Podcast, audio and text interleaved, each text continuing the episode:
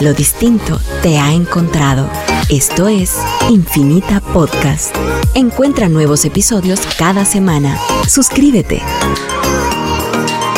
Fíjese que un programa que piensa en mejorar nuestro futuro compartido. Charlas entre amigos, ideas frescas y variedad son la carta de presentación de este espacio que permitirá formar ciudadanía. Conducido por Carolina Leverón, Daniel Herry y Philip Chicola. Esto es Fíjese que comenzamos. Todo, todo, todo se pagará. En esta vida se pagará. Todo lo que tú nos hagas lo pagarás.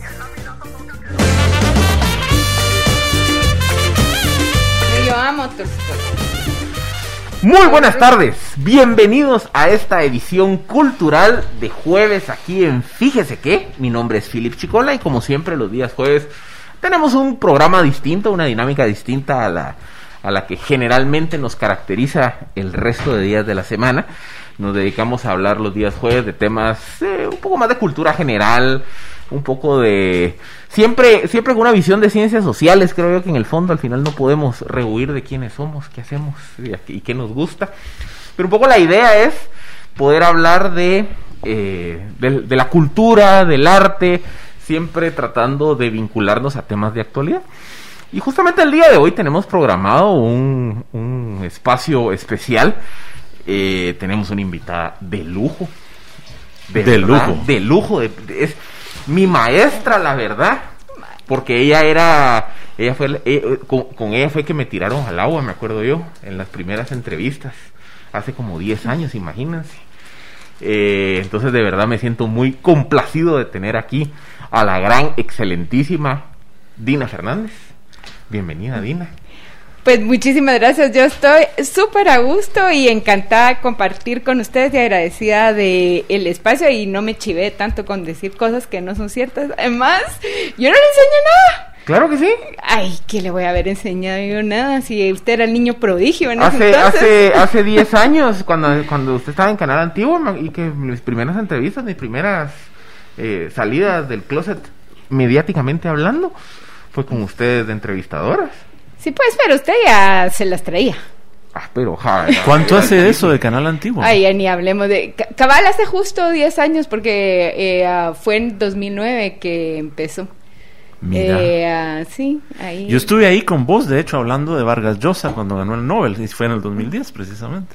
Sí, ya viste, ya viste, sí. Pues además era una, eh, habíamos, digamos, esto, esto lo estábamos esperando porque no habíamos podido coincidir, pero ya, ya Dina estaba en el radar. Aparte ha sido un acontecimiento muy divertido porque, mm, porque, por varias razones, una por recibirte aquí, pero además porque nuestro querido Daniel Herring eh, se quejó de un intento de golpe de Estado hace unos días en el Twitter, en este, en este espacio y además... eh, y además, eh, yo lo que agradezco sobre todo es que hayas comparado estas tertulias de los jueves con los salones de Madame.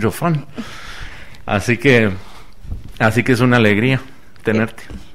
Pues la verdad que, que alegre. A mí me hubiera gustado ser salonier del siglo XVIII.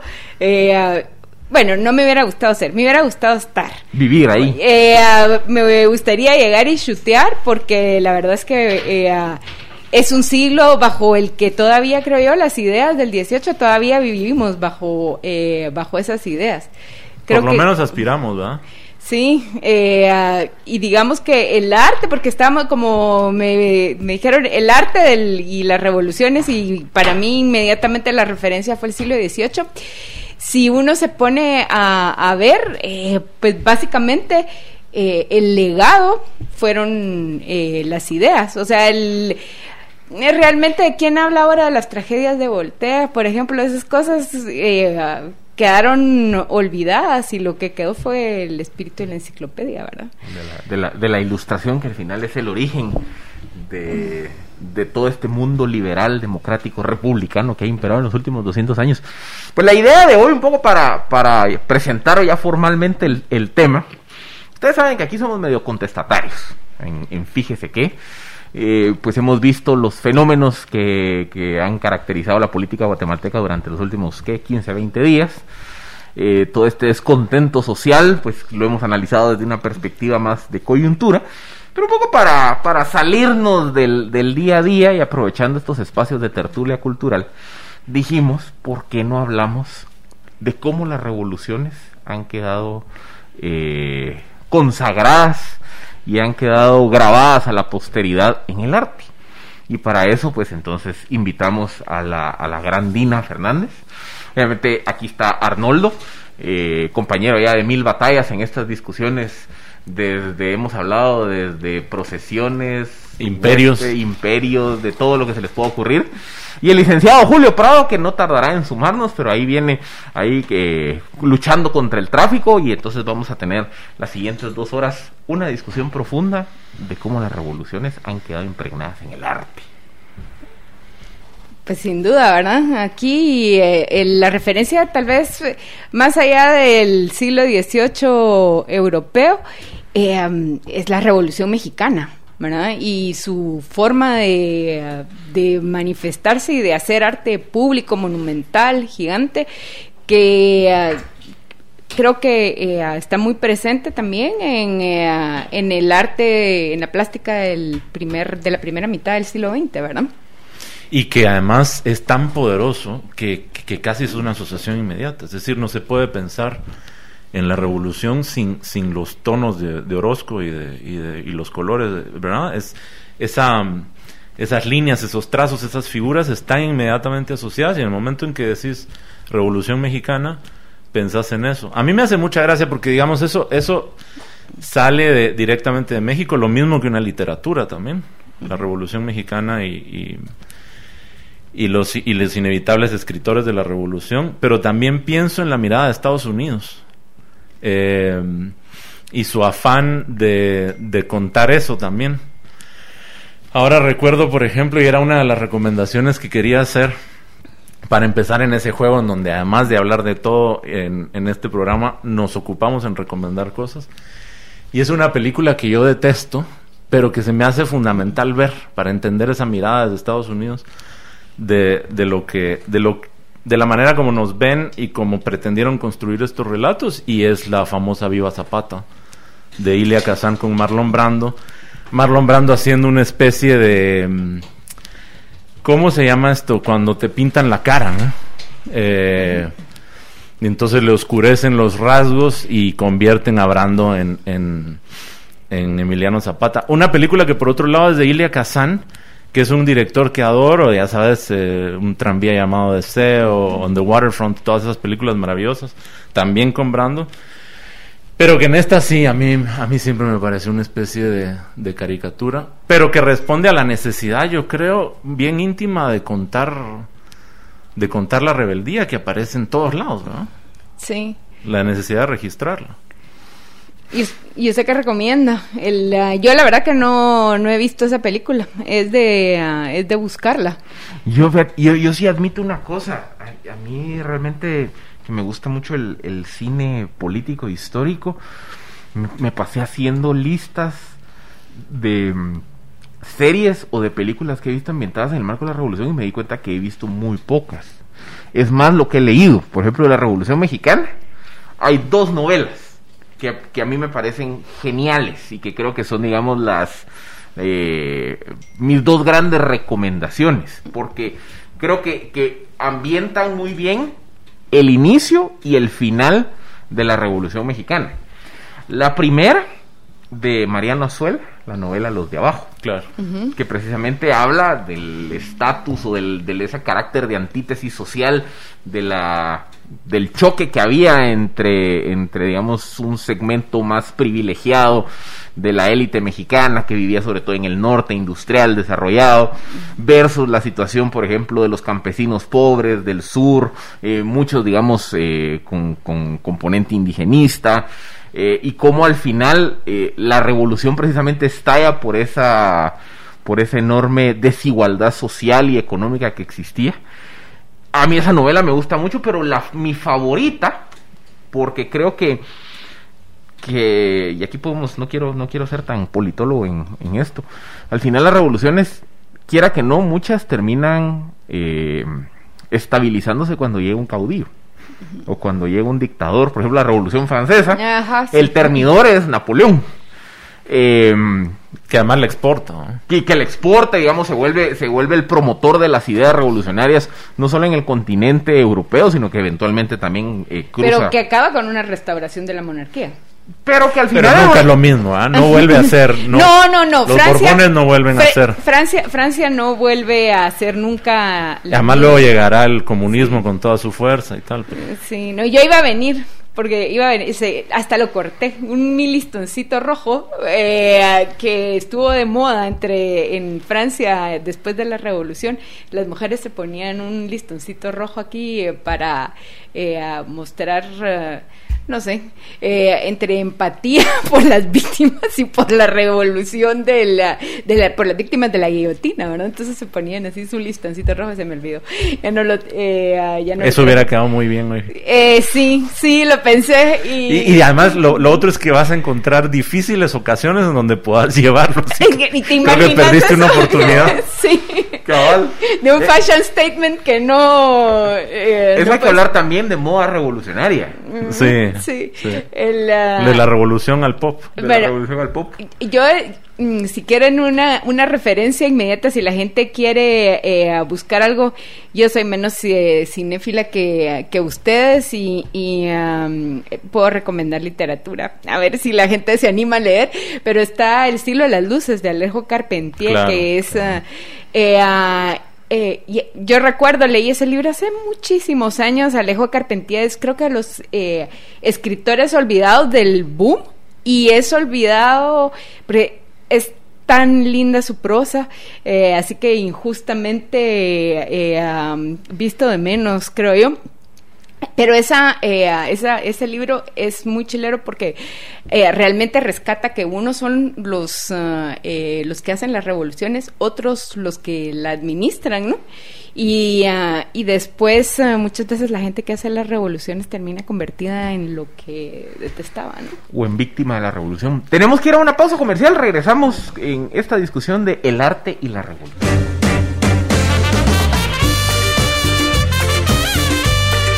Estamos de vuelta en esta edición de Fíjese que aquí Dina se había quedado con la recomendación de Carpentier. Sí, del cielo de las luces, pero usted se acaba antes. Yo me había quedado, es que mire, yo, pero es que después con la de Carpentier me, me recordó otra también de él, ¿Cuál?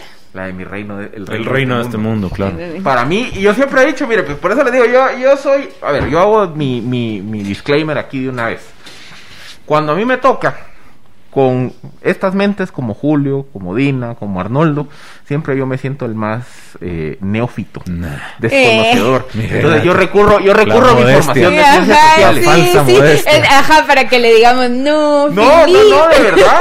La, ve- la vez que dieron una cátedra de por qué los premios Nobel no deben de ser premios Nobel de literatura, yo lo único que pude defender era porque yo creía que Hemingway que sí.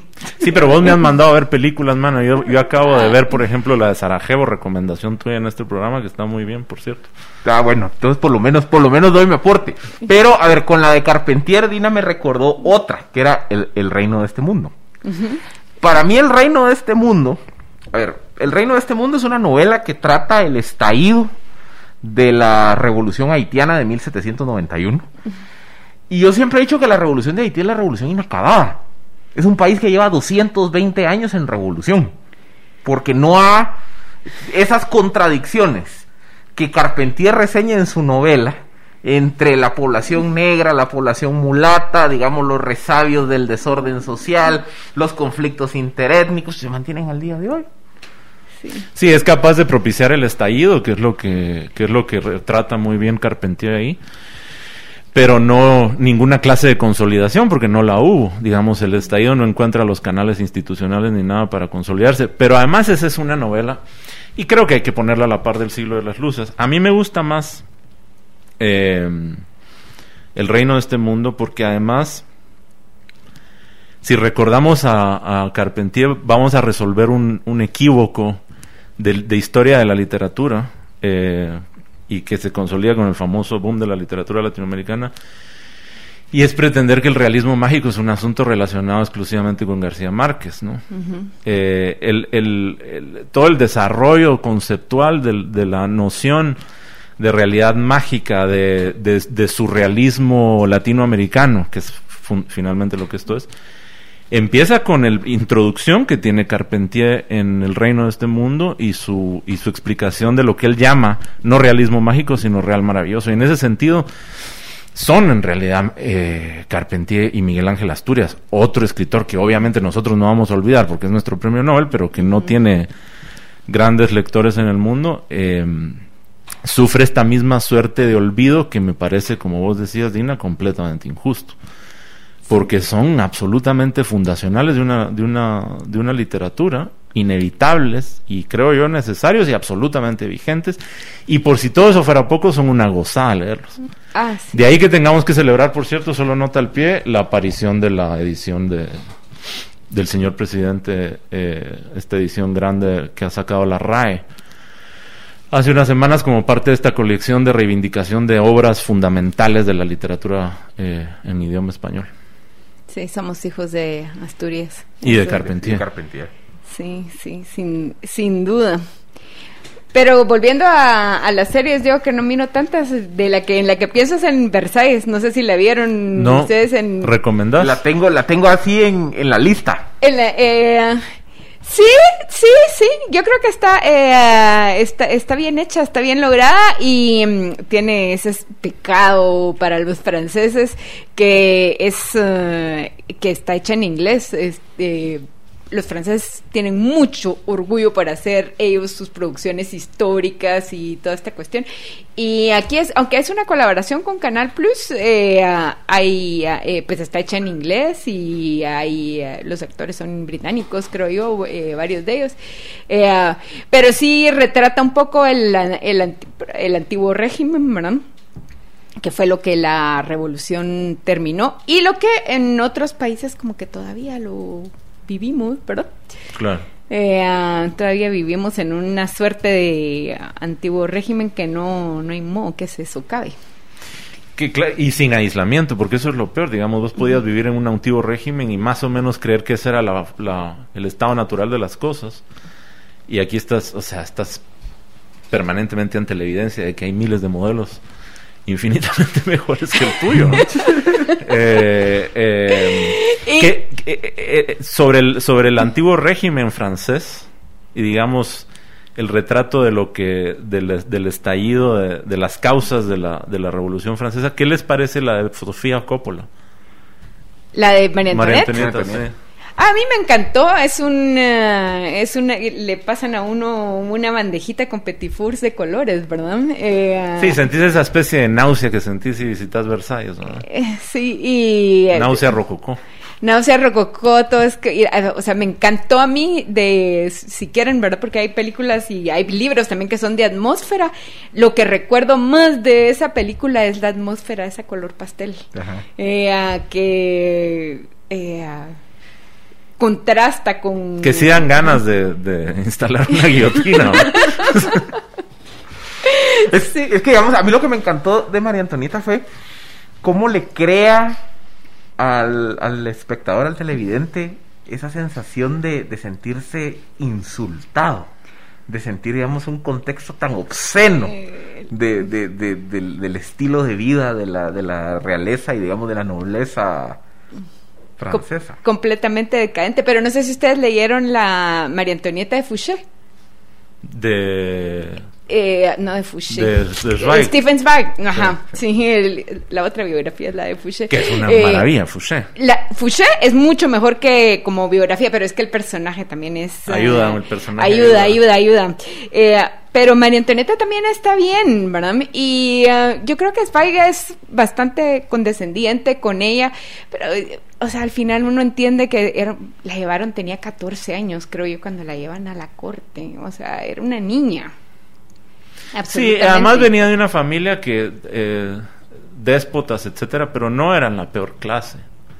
Estos, estos, eh, Habsburgo. Los austriacos. ¿ah? no, y digamos, eh, pertenecen a la tradición de los de los déspotas ilustrados. Sí, al final uno mira que es eh, fue más vilipendiada María Antonieta, creo yo que eh, que lo que se merecía, o sea, como que el, el veneno era toda la corte lo- de los Borbones, más que Más que ella. Ajá. Más que ella como llevaba ahí para establecer una alianza. Creo que ahí ya, o sea, al final ella se, se desarrolla ahí, pero, pero el veneno estaba ahí ya. Es que yo creo que al, al final la, la clave de la Revolución Francesa es que tanto Luis XVI como María Antonieta y en general la corte a la que le tocó vivir el estallido de la revolución y a la que eventualmente terminó siendo víctimas de la guillotina, ellos terminaron siendo los actores que pagaron el costo del momento, pero realmente los ingredientes detrás de lo que pasó en 1789 se venían gestando desde dos, tres generaciones antes. Y se sí, venía gentando también en otros países. Y ajá, y, y eso- y no, eso el antecedente inglés y el antecedente de Estados Unidos. o sea, sí, Sí, y por ejemplo, todo, todo el siglo de la ilustración francesa era precisamente, o el, el siglo de oro francés era precisamente el esfuerzo de todos los intelectuales por señalar precisamente las contradicciones que existía en el, en el sistema político y económico francés. Obviamente la, monarquía nunca les puso atención.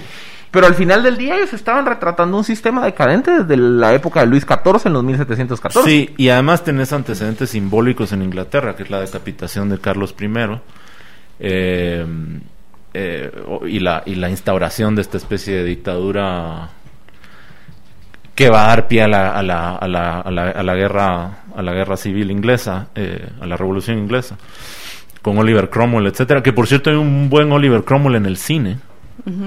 Eh, no recuerdo quién habrá dirigido esa película, pero está interpretado por Richard Harris. Es una película de los años 60. Eh, bu- buena, buena, buen, buen Oliver Cromwell es Richard Harris. Pero sí, tenía todos estos antecedentes, sin duda.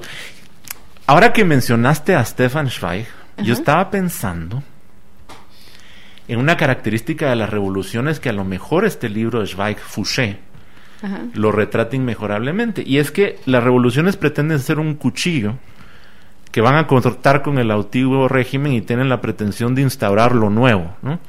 Pero eso nunca se puede. Hay inercias institucionales, sociales, de poder, políticas, etcétera, que son incapaces, que son imposibles de, de interrumpir. Y en ese sentido, Fouché es el retrato inmejorable de esas inercias, ¿no? Porque él encarna en sí mismo el tipo que es capaz de olfatear el tiempo y los momentos, e irse camuflando y, permaneciendo. O sea, Fouché se mueve del antiguo régimen a la revolución, de los grupos radicales de la revolución. Después se da cuenta que eso no va muy por ahí, de ahí se alía con Napoleón, de ahí cae Napoleón y es capaz de permanecer durante la restauración del- de los Borbones todavía un tiempo. Y eso es impresionante. Pero más que Fouché, creo yo que la, el personaje más, eh, más emblemático con eso ya viene el licenciado Prado. Eh, ahora ya es todo banquero. Un sobreviviente un so- sobreviviente. de revoluciones y de la COVID. Ah, eh, sí, es- en- y- sí, usted ya tendría permiso para no usar máscara. Ya, ya tengo permiso, pero fíjese que para evitarles que se sientan impactados por mi belleza, prefiero seguir usando la mascarilla. Muchas gracias por tu consideración. Eh, pues, eh, de que. No, el más que Fouché es Talleyrand. Charles de Talleyrand. Claro, El, claro. el que es el diplomático, porque él es el arquitecto político que sobrevive a todas. Pues, y con Fouché, creo que hay una frase famosa que creo que es, es uno de los. Porque eso ya es en el siglo. es después, ¿no? Ya es casi principios del 19 que no me recuerdo cuál de los poetas románticos es el que lo dice, pero uno de ellos, porque entran, parece que iba eh, Fouché del brazo de Talleyrand. Y esta, esta persona cuando los ve entrar así a un salón lleno de viejas con aquellos vestidos que eh, aquí eh, no habría lugar para más que dos y le dice, ahí viene el, bri- el, viene el vicio del brazo a la traición. Sí, pero ¿sabes, ¿sabes por qué? Porque entiendo perfectamente lo que decís, pero me gusta la figura de Fouché para ilustrar eso. Porque bueno, él es práctico. por su Un sobreviviente, además, por también. su pragmatismo, pero, Mm. pero también por su discreción. Entonces te sirve también además como metáfora para entender que muchos de estos eh, de estas inercias históricas de poder institucionales, etcétera, que las revoluciones no son capaces de interrumpir y que explican, por ejemplo, por qué es tan frecuente que una revolución que quiere derrumbar a un caudillo termina a su vez eh, organizándose en torno a un nuevo caudillo, por ejemplo. Es porque son ríos, subterráneos, difíciles de percibir, eh, pasan por debajo de nuestros pies, como el propio Fouché con aquella discreción casi de rata de alcantarilla, ¿no? Y además que el recurso que utiliza, y que Zweig lo retrata inmejorablemente en el libro, es la, es la inteligencia, el chisme, lo que llamamos inteligencia aquí. El chisme, básicamente saber todo de todo el mundo, ¿no? Y después usarlo a su favor para el, para el chantaje permanente. Yo que se convierte en jefe de policía. Sí, no, él es el creador de la policía Claro. Y, francesa. y venía y él contrataba a los incitadores. Entonces provocaba los golpes y sabía cuándo iban a ocurrir porque él los contrató. Y entonces llegaba con su equipo policial, los detenía y se convirtió entonces en imprescindible. Cosas que no, no vemos en estas épocas. Sí, creo que- No, nada de con la por vivimos ya. en el estado de Cosas que democracia por pura. fortuna ya, Ya 200 están años después, 250, ya no vemos. Bueno. Imagi- imagínense a los policías, a la actual administración leyendo la biografía de Fouché tomando nota. Mejor muchachos. no. Ah, después ya lo un, habían un hecho. personaje un personaje Mejor no. equivalente en una revolución considera- consolidada y aquí voy a hacer otra recomendación cinematográfica para las revoluciones es eh, el fundador jefe de la, de la KGB antigua NKVD que era este personaje oscuro que la historia nos recuerda mucho, digamos, no se menciona con mucha frecuencia, era Beria, la Brent Beria, el jefe de la policía secreta de Stalin. Eh, hay una película que se tienen que ver si no la han visto, yo la vi en Amazon Prime, es relativamente reciente, se llama La muerte de Stalin. Ah, sí. Es una comedia en torno a un cadáver. ¿Comedia? Es una comedia. Es una comedia absolutamente grotesca, pero hilarante. Te vas a morir de risa. Stalin muere. E inmediatamente todo su henchmen, todo su, su círculo cercano de poderosos empieza a ver quién va a ser el sucesor, ¿no? Como debe ser.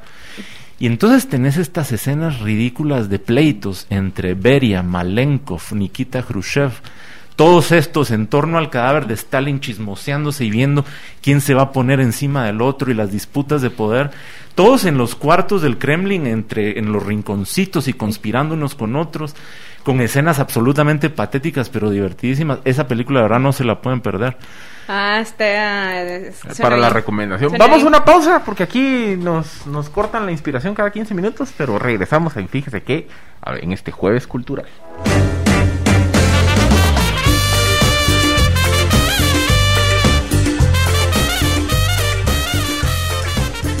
Estamos de vuelta en esta edición cultural de Fíjese que hablando del arte y las revoluciones. Y justamente Arnoldo que nos, nos mueve de, de la Revolución Francesa hacia todo el contexto eh, soviético por Revolución Rusa. Hay una serie en Netflix de reciente lanzamiento eh, que, a ver, obviamente no tiene la profundidad ni la ni el ni el nivel de producción y digamos la, la- la profundidad narrativa que, que María Antonieta de, de Sofía Coppola. Pero creo que es, o sea, para mí son equivalentes en el sentido de que presentan el contexto previo al estallido. La serie es Los Últimos Ares. Ah, Mm. es- lo comencé Con mismos niveles de, mm, de causas para la irritación y el encabronamiento popular, exacto, ¿no? exacto. Por eso lo digo, a ver, no, no, no la quiero comparar en cuanto a la calidad artística, pero si lo vemos como contexto, si uno quiere entender el contexto de qué llevó al estallido de la Revolución Rusa en el 17, esa serie para mí es de las mejores producciones que he visto sobre el contexto previo. Yo, yo en ese, en ese, ya que estamos en la Revolución Rusa, Ah, pero ahí. y que además da chance para hablar de un tema que nos gusta hablar con, con, con que es, el- y es la frontera entre, entre arte y propaganda y, la, y, el, y el arte político, etcétera. Yo creo que la gran película de la Revolución Rusa es y sigue siendo la obra maestra que se llama El acorazado Potemkin Ah. de Sergei Eisenstein. Y es una película que a mí me conmueve muchísimo porque en realidad se está enfrentando el director y la obra misma al problema de estar haciendo una obra contratada por un poder como un ejercicio propagandístico. Lo cual, por otra parte, pretender que el arte pueda hacer otra cosa es, es una hipocresía. En primer lugar, porque este fenómeno del arte dependiente del mercado es bastante, bastante reciente. Es decir, el arte para ser producido siempre ha dependido de un poder, sea una monarquía, sea la iglesia. Es decir, el arte del siglo XX, del, del- de 2000 años europeos, no se podría explicar sin la iglesia católica. Así que, digamos, condenar una película a priori porque fue contratada por el, por el Partido Comunista Soviético para, para, para reivindicar la memoria de la Revolución de 1905 y decir, bueno, eso es una obra de propaganda, me parece una injusticia tremenda. Y luego que es, todos esos prejuicios se te pueden quitar al sentarte delante de esa maravilla que que no solo eh, es una historia absolutamente conmovedora, que además quiere mostrar las causas de la, de la revolución a través de la sublevación de un grupo de marineros de un acorazado estacionado en el Mar Negro frente a Odessa, sino además es un cineasta ofreciéndole por primera vez a un arte nuevo, no por primera vez, pero es uno de los pioneros, a un arte nuevo, que es el cine, porque esa es la maravilla de nuestra relación con el cine, que es un arte que podemos rastrear desde sus inicios, ¿no? A diferencia de, no sé, la... Pintura. De la pintura, tenés que irte a la escoba. Cueva. Sí.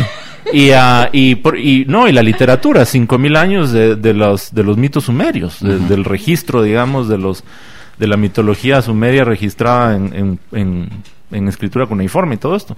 En cambio, el cine es un arte tan nuevo que vos ves la aparición de su propia gramática. Y Einstein, en ese sentido, con el acorazado Potemkin, está desarrollando la gramática del cine que sigue absolutamente vigente hasta hoy. Es casi un diccionario cinematográfico. Y sabes que yo viendo, viendo Potemkin resuelvo un poco el problema ese de la propaganda, de cuándo el arte es arte y cuándo es propaganda, cuándo se subordina, cuándo te- meterse en los temas políticos es... eh, y creo que es cuando, eh, cuando impulsas eh, relatos dicotómicos, eh, maniqueos de buenos y malos, y donde subordinas el propósito propagandístico al propósito del mayor de la belleza, digamos. Y yo creo que Eisenstein no hace eso. De hecho, es tan así, ya solo para terminar esa historia de Eisenstein, que el tipo, después de eso, eh, la película creo que encuentra algunos problemas de difusión en la propia Unión Soviética donde lo habían contratado. Esto es antes de la Guerra Fría, por supuesto, la película es de 1925 y él va a... a, um, él viaja a Estados Unidos, intenta convertirse en un cineasta allá en la tradición esta de Hollywood de somos una plataforma empresarial para que las mejores voces de Europa vengan aquí, por eso llega Fritz Lang, tantos eh, cineastas huyendo de regímenes totalitarios que llegaron a Hollywood a hacer películas y se convirtieron en, en lo que en lo que Hollywood es. Y, Una pregunta de Mario David, siento yo que vas ya. y después regresa y después regresa a 15 minutos después. Sí. no, y después regresa a, a- a- a Rusia y lo contrata Stalin para hacer una biografía nacionalista sobre, sobre Iván el Terrible. Y a Stalin no le gusta porque lo que ha visto que, que Einstein le hizo es un espejo. Está retratándolo a él. Entonces si veías a un artista que no estaba arrodillándose frente al poder, pues, y esa, esa sí yo creo que a cualquier aficionado, a- amante del cine la tienen que, la tienen que ver. Y, y ya que introdujiste el, el cine mudo, hay otra de Eisenstein que también me, me encanta porque es el retrato del estallido. Es que Po- Potemkin, Sí, claro. a ver, la huelga se llama. si me octubre, Octubre. si me si me preguntan cuál debiera ser el orden, o sea, de, de, de cómo ver un poco las últimas recomendaciones. Yo creo que hay que empezar con el acorazado Potemkin, Ujú. obviamente que es una joya en la historia del cine, es estudiada internacionalmente por su nivel de producción. Pero después yo creo que hay que ver la serie de los últimos Ares. Un poco Ok. para seguir la cronología histórica. ¿Por Ujú. qué? Porque para mí, con el contexto de lo que se ve en el acorazado Potemkin, se ve que los ingredientes del estallido estaban ahí. Ya dado. se, sí. se ve que la molestia incluso de la marina eh, rusa con el, con el sistema zarista estaba ahí, que había un molestia de los, de los trabajadores y que al final terminan siendo reprimidos. Pero después la serie de los últimos zares, a mí la parte que me encanta, se da en los primeros dos, tres capítulos, es como el zar Nicolás II, que es el, el que termina sufriendo las consecuencias del estallido de octubre del 17, a él están contando todas las expresiones de revolución, de rechazo, de necesidad de cambio que hay. Mencionan tangencialmente el levantamiento del, del acorazado Potemkin, pero se ve esa lógica del, del autócrata que se resiste al cambio. Que cree que en su, en su montaña a 10.000 metros sobre el nivel del mar y alejado precisamente de la Sí, eso es increíble, que no, la, la inconsciencia del autócrata, ¿verdad? Que no se está dando cuenta, pero absolutamente de nada. De- y no solo del autócrata, está hay toda una élite que es la que está... La que le hace la rosca al ajá, valladar. y ciega. Eh, Sí, ahí- característica súper común en las revoluciones. Y ¿verdad? ahí, a- ahí eh, siquiera volvemos a lo que usted decía cuando, a lo que tú decías cuando entramos, eh, a la guerra y la paz, que siquiera es una, pues es un siglo antes en Rusia, pero ahí Tolstoy retrata a esa élite que está completamente en eh, vive en otro mundo, ¿verdad? O sea, ellos de hecho están en guerra con Napoleón y hablan francés. Sí, Eh, y Tolstoy, además, para hacer énfasis, deja esas conversaciones en francés. Eh, no, eh, es, es brutal. eh, creo yo que cuando uno lee La Guerra y la Paz, yo, yo la leí varias, pues a mí me gustan mucho los rusos. y entonces la he leído varias veces en la vida. Y ah, me impresiona cómo la, pues la última lectura que hice fue una lectura así más sociológica, mientras que las lecturas que había hecho anteriormente más en el plano de, de la, como la telenovela, las historias más... eh, de- Más humanas, Más humanas, ajá. Menos políticas. Pero es absolutamente eh, político. Yo, yo te diría con absoluta honestidad que no creo que haya una novela más eh, que retrate mejor la to- absoluta totalidad, del- o, o por lo menos eso pretenda, de la condición humana en absolutamente todos sus niveles que la guerra y la paz. Es, o sea, yo no, a lo mejor solo es comparable con el Quijote. Pues, Por lo ambiciosa, ¿no? Y- y- pero la, la ambición y, el- y Y es ambiciosa y cumplidora, Sí. pues. Ujú. O sea, que no solo ambiciona eso, sino que uno sale, pero, Pero- completamente transformado. Pero creen ustedes, digamos, que esa ambición se fue diluyendo también porque las grandes gestas políticas de grandes cambios están ya sosegadas. Tenemos una cierta estabilidad ya de, ¿qué será? 100 años, donde no, no hay demasiada agitación ni grandes guerras. la ambición literaria, decís vos, que por qué no hay novelas que así. Ahí estaban conmovidos precisamente porque toda su estructura podía cambiar, pues. Yo creo que para lograr una novela así, efectivamente tenés que... Vivir un proceso histórico. No, y tiene que crítico. ser sobre un tema como las guerras napoleónicas, por ejemplo. Ay, pero y además eh, tiene uno que tener ese talento portentoso. Y cero Eh, distracciones, pero va a vivir en una granja en, en, en- No en- tener luz ni en internet. el campo ruso, es decir... Sí, porque digamos que un- alguien que tenía esa misma ambición así avasalladora de, de escribirlo todo fue Balzac, pero él decidió que iba a hacerlos uno por uno, pues, o sea, él no dijo voy a hacer una obra que lo va a contener todo, um, ¿verdad? Sino que un montón.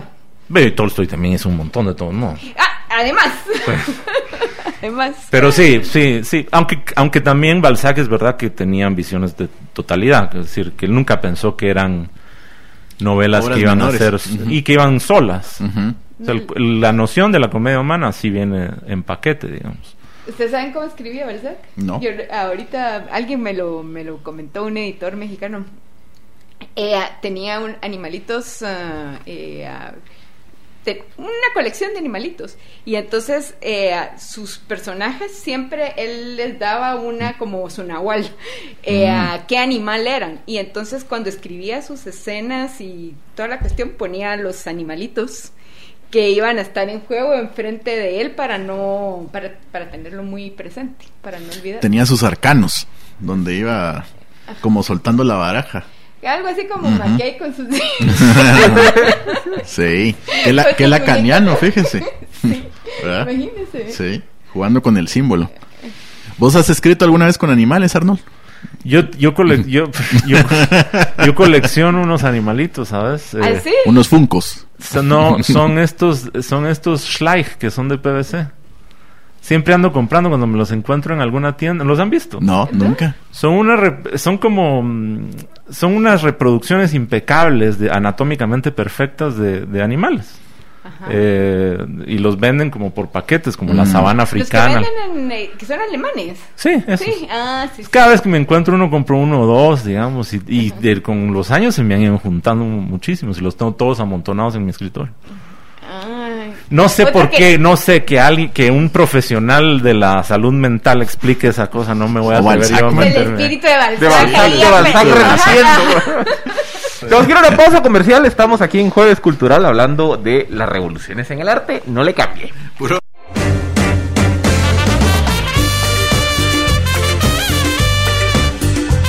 Estamos de vuelta en esta edición de Fíjese que, hablando sobre revoluciones en el arte. Hay, hay una, miren, la que, la que yo les quería recomendar era también una, una película muda, que era Octubre, que habla precisamente del estallido de, de la revolución eh, rusa en, en 1917. Y si a algunos de ustedes no les gusta el cine mudo, porque obviamente hay que verlo con, con ojos artísticos, Octubre se basa en una, en una obra de, de literatura, una crónica periodística realmente, que son los 10 días que estremecieron al mundo, de John Reed. Y ahí es donde, donde entra un poco lo- el, el tema que, que platicaba Arnoldo de, de, de Eisenstein y cómo al final pues hay una línea muy delgada entre ser un apologista eh, o, o estar, digamos, escribiendo en favor de, en ese caso, del régimen. En el caso de John Reed, creo que también da para, para una discusión en- de esta naturaleza. John Reed era un periodista norteamericano que estaba en Rusia cuando estalla la revolución, la revolución bolchevique. Y la crítica que a él le han hecho a lo largo del último siglo es que su visión de la revolución era partisana. O sea, que él, que él básicamente está escribiendo una crónica, eh, un poco como una especie de propaganda en favor del régimen. A mí no, a mí me parece que, que- los 10 días que estremecieron al mundo de John Reed, aquí Dina es la, la experta en la materia, para mí es uno de los grandes referentes de una crónica periodística profunda de un evento trascendental en la historia en la historia en la historia de la humanidad. Para mí, y si me permiten hacer la analogía, porque por eso les digo, yo, yo en la parte artística soy, soy neófito. Pero el- si me permiten hacer la analogía con una obra similar de la Revolución Francesa, son los tomos de la historia de la Revolución de Alfonso de Lamartine. Que Lamartine, obviamente, a ver, Balzac obviamente es el, el literato, el novelista, el Y el que, autor. como él mismo decía, quería contar la historia secreta de las naciones, la que no podemos acceder y en consecuencia hay que imaginarla. Pero por ejemplo, es que la, Lamartine, pa- para mí Lamartine hace lo mismo que Reed, por eso les digo, son, son esas obras de literatura en donde Lamartine en la Revolución Francesa está haciendo una crónica periodística de lo que él logra recabar después de la restauración y después de la Revolución de 1830. O sea, él, digamos, es como el investigador periodístico que quiere construir hacia atrás. John Reed es el periodista que está físicamente en, en- en los acontecimientos y está eh, relatando lo que viven. Pero tanto Lamartine como Reed, a los dos los han calificado de ser partisanos. Que Lamartine obviamente terminó siendo un parte del, del régimen de Luis Napoleón. Eh, John Reed, como le digo, que sobre la, la obra de Reed que se basa la película Octubre. Eh, también lo acusan de ser, digamos, un defensor del movimiento bolchevique. O sea, creo que también, así como se puede hacer la reflexión de los autores, de los novelistas, que están escribiendo o que están haciendo arte, pero que también en algún momento les cuestionan de que hasta qué punto es propaganda, una reflexión similar se da con Lamartine y con Reed, que son periodistas que también están escribiendo una crónica de un hecho histórico al que lo acusan también de ser partisano de una u otra posición. Pero yo creo que ya está bastante claro en el periodismo moderno que ser absolutamente gris, que y- o sea, neutralidad no existe. Eso no existe, o sea, eh, uno escribe siempre desde, desde un punto de vista. Y claro que pues uno puede, se puede hacer, tratar de hacer un esfuerzo para hacerlo eh, más neutro posible, pero eso en todo caso se puede eh, lograr en una, en una notita pequeña. Pero si uno está haciendo una crónica narrativa extensa, es... ah, Con una voz, Ajá, que es- es un individuo. Y una posición Sí, también. es una Que te posición. va a ser reflejada en los adjetivos, por ejemplo. Lo injusto en una crónica, como lo que comenta Philip, es, eh, es eh, el hecho de que muchos de estos juicios son emitidos a posteriori, es decir, a partir de los resultados de la propia revolución ya consolidada, y no se juzgan desde la posición del periodista que está viviendo los hechos y que es inevitable que se haga eh, que se deje contagiar por el entusiasmo. Mismo entusiasmo, por cierto, que cualquier persona con un mínimo de sensibilidad se entusiasma cuando, cuando atestigua el amotinamiento de los marineros del acorazado Potemkin. Claro. Porque vos los viste primero, el, el elemento que usa Eisenstein es, eh, eh, es lo de la carne podrida. La, la, la élite militar de oficiales que controlan el acorazado le dan de comer a la tropa raza eh, carne podrida. Y hay una escena poderosísima en donde se acerca uno de estos oficiales y le dice esa carne no está podrida, no sé de qué se están quejando ustedes. Y se quita sus anteojos y los acerca al trozo de carne. Eso visualmente, la fotografía, eso es impresionante. Y vos ves de pronto en la totalidad de la pantalla la carne engusanada y los gusanos moviéndose ahí. Y dice, esas son larvas de no sé qué bicho, lo único que tienen que hacer es quitarlas con vinagre. Y, lo, y el desconcierto que te da que alguien te esté diciendo en tu cara que esa carne no está podrida y no está engusanada, te hace que celebres con Entonces explica, digamos, imagínate lo estás viviendo en vivo, que un periodista no vaya, digamos, a prestar sus propias emociones y a generar entusiasmos en torno a una cuestión así. Yo creo que es inevitable. In- inevitable. Lo que se agradece muchas veces después y sobre todo años después es que eh, ah, existe la tentación de editar las realidades del periodismo. Bueno, o sea, porque obviamente el- uno tiene que editar la realidad para escribir, pero a veces se editan detalles que son demasiado importantes y cuando no se hace y queda ahí el detalle disonante. Mm. ¿verdad? Muchas veces ese detalle disonante que, eh, que, el autor dejó, más adelante cobra todo un sentido eventualmente gigante, ¿verdad? Claro. Mira, en ese sentido, y yo estas, o sea, si yo, si yo tuviera un cine y pudiera programar lo que yo quisiera, y haría, haría jornadas. Yo, por ejemplo, haría un- un- una doble presentación del acorazado Potemkin y de, no sé si ustedes vieron esto, es la batalla de Argel, de Guilo Pontecorvo.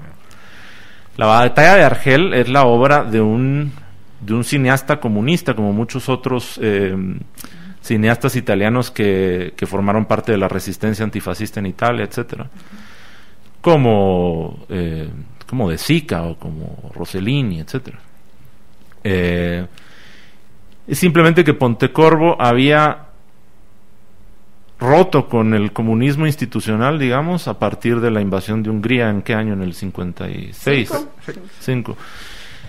Eh, decepcionado, digamos, del, de la, del, del comportamiento de, de la Unión Soviética. Me imagino que todavía se terminó de decepcionar más eh, con Checoslovaquia, ¿no? Y la invasión de Praga, esto, y el 68. Pero, eh, digamos, sus lo que él entendió como principios que iban más allá de lo de lo de lo estrictamente político institucional quedaron ahí. Entonces fue un fue un artista que se volcó sobre todo al tema anticolonial. Y fue contratado creo que fue contratado fue llamado digamos o invitado por el, el recién ascendido al poder Frente de Liberación Nacional argelino para producir una película sobre eh, sobre el frente y sobre las, torturas y la guerra terrible de los franceses en, Argelia. Y es una historia que está enfocada en el momento en donde eh, el frente se está levantando en la Kashba de Argel. Es una obra maestra por donde se le mire. Es una verdadera maravilla. Yo no puedo apartar la vista cuando la tengo enfrente. Es eh, impresionantemente producida. Es casi un documental sin caer en el vicio este que ha producido tantos somníferos con- del cinema verité, ¿verdad? Pero me parece a mí que es otra que te pone delante sobre el hecho de que eh, tomar una posición, eh, estar, digamos, claramente posicionado dentro de una, dentro de un lado ideológico que crees que es el éticamente correcto, y que aunque camines peligrosamente la frontera que separa la el arte de la propaganda en este caso, eh, podés terminar produciendo una obra maestra. Así que además, yo revisándola creo que ha influenciado un montón de cineastas que no le han dado el crédito necesario, incluido al Spielberg de Schindler's List, por ejemplo. Pero sí vale mucho, mucho, mucho la pena ver ah, ah, esa película. Y esa te pone muy delante de eso, entre otras razones porque una de las críticas que le hacen es que mientras muestra el horror de los desplegado por los franceses, no muestra las torturas y las cosas espantosas que hizo el Frente de Liberación Argelino en esos años. Pues claro. Es verdad, ese es un, ese es un, algo muestra, hay una escena de, de los argelinos poniendo bombas en Argel, de perfectamente coordinadas, que te van a recordar a tipos como hasta Tarantino, porque aparte la música es de Ennio Morricone, entonces también por ahí. Y, y en Inglorious Basterds de Tarantino, de hecho, usan la música de la guerra de, de la batalla de Argel. Eh, que es una maravilla, pero, pero sí, digamos, ese problema de no ser equilibrado con los bandos, no sé qué. Pero yo me pregunto, ¿te- ¿tendrías que serlo para que esto se considere verdaderamente arte? No. Otro ejemplo es Neruda, ¿no? Sus poemas a Stalin. Y bueno, y Hemingway, o sea, si él fue una... Gem- claro. Y él era periodista, o sea, él, eh, bueno, vivía, vivía del periodismo, pero realmente, bueno, siempre fue un escritor, pero nunca pretendió ni lejanamente, si hasta tomó las armas eh, en la guerra de España. Bueno, Orwell. Sí, Lo mismo. O sea, o los poetas de la resistencia francesa. Claro. Eh, ah, creo que quién puede negar que esa poesía es, ah, es arte. Mientras que hay unos regímenes, o sea, de los nazis no, no nos queda mucho. ¿ah? Leni Riefenstahl. El problema con Leni Riefenstahl es que, digamos, sí es, es un poco en ese sentido como Eisenstein, salvando las distancias, Eh, en el sentido de que de que ella lleva unos límites impresionantes la gramática cinematográfica y lo que pro- lo que logra con el triunfo de la voluntad es que además los nombres ¿verdad? y Olimpia que es este documental mandado a hacer para las Olimpiadas del 36 es impresionante en términos de conquistas técnicas cinematográficas. El problema es el resultado posterior, porque si vos te pones a ver el triunfo de la voluntad ahorita, no te va a pasar lo que te pasa con el acorazado Potemkin, te va a dar miedo. Por eso, pero al final es que son las emociones.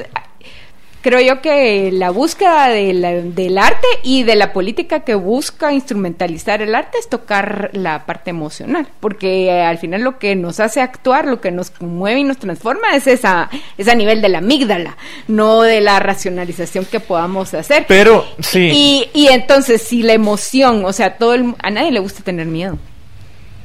No, claro. O sea, No, pero yo digo miedo a posteriori. permanente. Y, pero incluso, o sea, esas, ah, o sea, todo el arte monumental de, de, de los soviéticos o de los... um, Del o de- realismo o del- socialista. o del Tercer Reich, ¿verdad? O sea, es esa cosa tan fría, tan... Y eran pavorreales hinchados, ¿verdad? O sea, Sí, básicamente no. era... Pero es que ahí era, digamos, eh, hubo una toma del arte de parte de la política, porque porque era fría, porque la arquitectura era así, porque decía que no podía ser, digamos, toda esa especie de adorno en la arquitectura era un lujo que los obreros no deberían tener, porque era era para gente que estaba acostumbrada a no trabajar y este eran sociedades que debían ser de puros obreros. Eso, eso, digamos, hizo que todas estas ciudades fuesen así, creo yo. Y si vivís en esa opresión, yo creo que ahí los lugares donde tiene que aflorar la belleza son otros. Puedo ver claramente, por ejemplo, que la gran poesía rusa sale también de esas condiciones espantosas. Puedo ver, por ejemplo, que la gran poesía chilena también sale de condiciones horribles, pues, de guerra, de matanzas. Entonces, cre- creo yo, digamos, que, que estas condiciones que de donde la política asume la dirección de la estética siempre le salen como un boomerang a la política porque terminan logrando que la belleza salga por otros lugares que antes no Yo coincido y además creo que es un asunto también de matices. Digamos, vos pones el ejemplo de Hemingway, digamos, novelas como Por quién doblan las campanas, por ejemplo.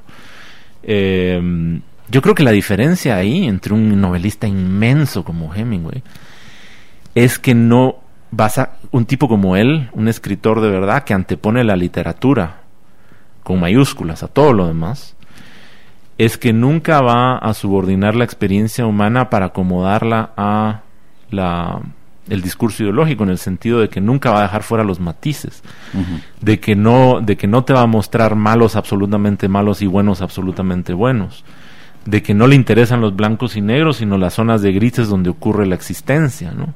En el marco de grandes acontecimientos históricos, que es en todo caso lo que nos enseña Tolstoy, ¿verdad? Porque nosotros le sacamos buenas cosas hasta la tarantada del estar Alejandro. eh, ¿Qué número era? Alejandro I, ¿no? En el- la guerra y la paz. Eh, todos estos personajes están llenos de zonas de, de grises, de bondades y maldades en dosis idénticas. ¿no? Y eso yo creo que es lo que es la diferencia de la propaganda. Cuando vos mostras monstruos y ángeles, y ese es todo tu discurso, ahí no estás haciendo una obra de arte, estás haciendo un instrumento estrictamente propagandístico para colocar a unos del lado del bien y a otros del lado del mal. Y ya está. ¿no? Tenemos que ir a una Caricaturas. pausa. Y regresamos. Estamos de vuelta en esta edición cultural de Fíjese qué. Y Dina hablaba de Los blancos y negros. blancos y negros. Las caricaturas. caricaturas. Las Caricaturas. caricaturas, Sí. eso se vuelve caricatura, no se vuelve retrato. Pero yo creo que siempre hay una expectativa, digamos, de la política, de, y, sea, digamos, la política estatal o, o otro tipo de posiciones políticas de tomar de alguna forma el control de- del arte. Pasa, por ejemplo, con los scratches ahora que, que hay en las redes sociales donde se descalifica o no a un artista dependiendo de sus acciones, digamos, por ejemplo. Y eso es algo que también discutíamos en el programa pasado porque hablábamos sobre Maradona. ¿Verdad? Y, y lo usamos como el ejemplo donde un personaje con bastantes, bastantes defectos, algunos muy horribles e incluso punibles, podía tener, ser capaz también de dar in- innumerables alegrías. Es, esos grises cuando se borran y los va borrando la política que, digamos, en su forma más básica lo que hace es hablar de un poder de buenos sobre malos, eh, termina, digamos, intentando eh, hacer de- del arte un vehículo para esto. Yo no sé, por ejemplo, si, si dentro del conflicto armado eh, local habrá sido producida, por ejemplo, poesía que con la intención de la belleza también hablara de, de la guerra. Puede ser un Torrené, por ejemplo. No sé si a ustedes les parece ese un ejemplo donde aún en esas condiciones de extrema politización del sujeto que escribe la, po- la poesía termina siendo algo de belleza. Mario Payeras. Mario Payeras. Yo recuerdo que eh, al leer algunos eh, eh, textos de Mario Payeras, uno entiende cómo Yolanda Colón se enamoró de él. O sea, uno dice, ¿cómo no se iba a enamorar de este hombre? O sea que... Yo no, yo, a mí a veces me cuesta trabajo encontrar un prosista mejor. Es una, es un rigor, es una cosa verdaderamente impresionante leer a Payeras. Tiene un ritmo Sí, pero el, eh, la, la eficacia y la belleza de la prosa de Mario Payeras es, es verdaderamente sorprendente. A mí no me importa de qué me esté hablando a veces. La verdad es que es, es, ah, es muy bueno, es muy bueno, se entiende, a pesar de que si no era para nada agraciado, ahí sí. Otto René, Otto René es un poeta que hay, un, hay una anécdota en el, en el Imposible no enamorarse Sí. de ese hombre. ¿Conocen ustedes el libro que, mm, que surge de las entrevistas que le hace el Bolo Flores a José Manuel Fortuny, quien fue el secretario general del Partido Guatemalteco del Trabajo en tiempo de Arbenz? Mucho tiempo después, y que básicamente se constituyen las memorias de Fortuny, aunque luego creo que Fortuny publicó otro tomo de memorias. Y ahí hay una anécdota que ocurre, no sé, en alguna capital detrás de la cortina de hierro, donde Fortuny es anfitrión tanto de Roque Dalton como de Otto René, y se reúnen en la en la misma casa, en Praga o en Budapest, no sé dónde, no recuerdo ahora. Y Fortuny cuenta que los escucha discutir y entonces se están leyendo mutuamente los poemas. Es medio una caricatura, no sé si esto sea realmente cierto. Y, mm, y, y Roque Dalton, mucho menos solemne que Otto René, le dice, eso que vos escribiste ahí no es poesía. Eso es propaganda del Partido Comunista. y entonces esa, esa es el, precisamente la discusión, ¿verdad? ¿Quién El decide empuje. qué cosa es? ¿no? Ah, bueno, el, la verdad que las novelas del Bolo también son unas... Sí, un buen ejemplo, digamos, de donde... Sí. De gran literatura, Sí, otra sí, vez. sí, sí. Es... ah, Al Bolo creo- sí no se le puede acusar de estar haciendo ninguna clase de propaganda. Y el bolo, al- a diferencia de Mario que, que realmente yo no sé, solo hay que creerle a Yolanda Colón que el hombre era divino, pero eh, ¿cómo es que se llama? El bolo, yo sí lo conocí. En que- una entrevista que yo nunca olvido en un matutino que nos me encantaría que usted le contara. A la- a nuestra audiencia esa experiencia Con Paola Hurtado. con Paola Hurtado. Lo, lo entrevistamos, no sé por qué fue, creo que había un fil o algo, por alguna razón. Y, y aparte de eso, pues ambas habíamos leído al Bolo, nos parecía una autora admirable y entonces lo quisimos entrevistar. Lo invitamos. No sé por qué nos aceptó la invitación. Era como las 7 de la mañana. ¿verdad? Sí, eran las, eran las entrevistas de la mañana, porque llegó para no hablar. O sea, eh, lo sentamos y empezamos a tratar con Paola de, de entrevistarlo, habiendo leído sus libros, así, queriendo hacerle una entrevista Rigurosa.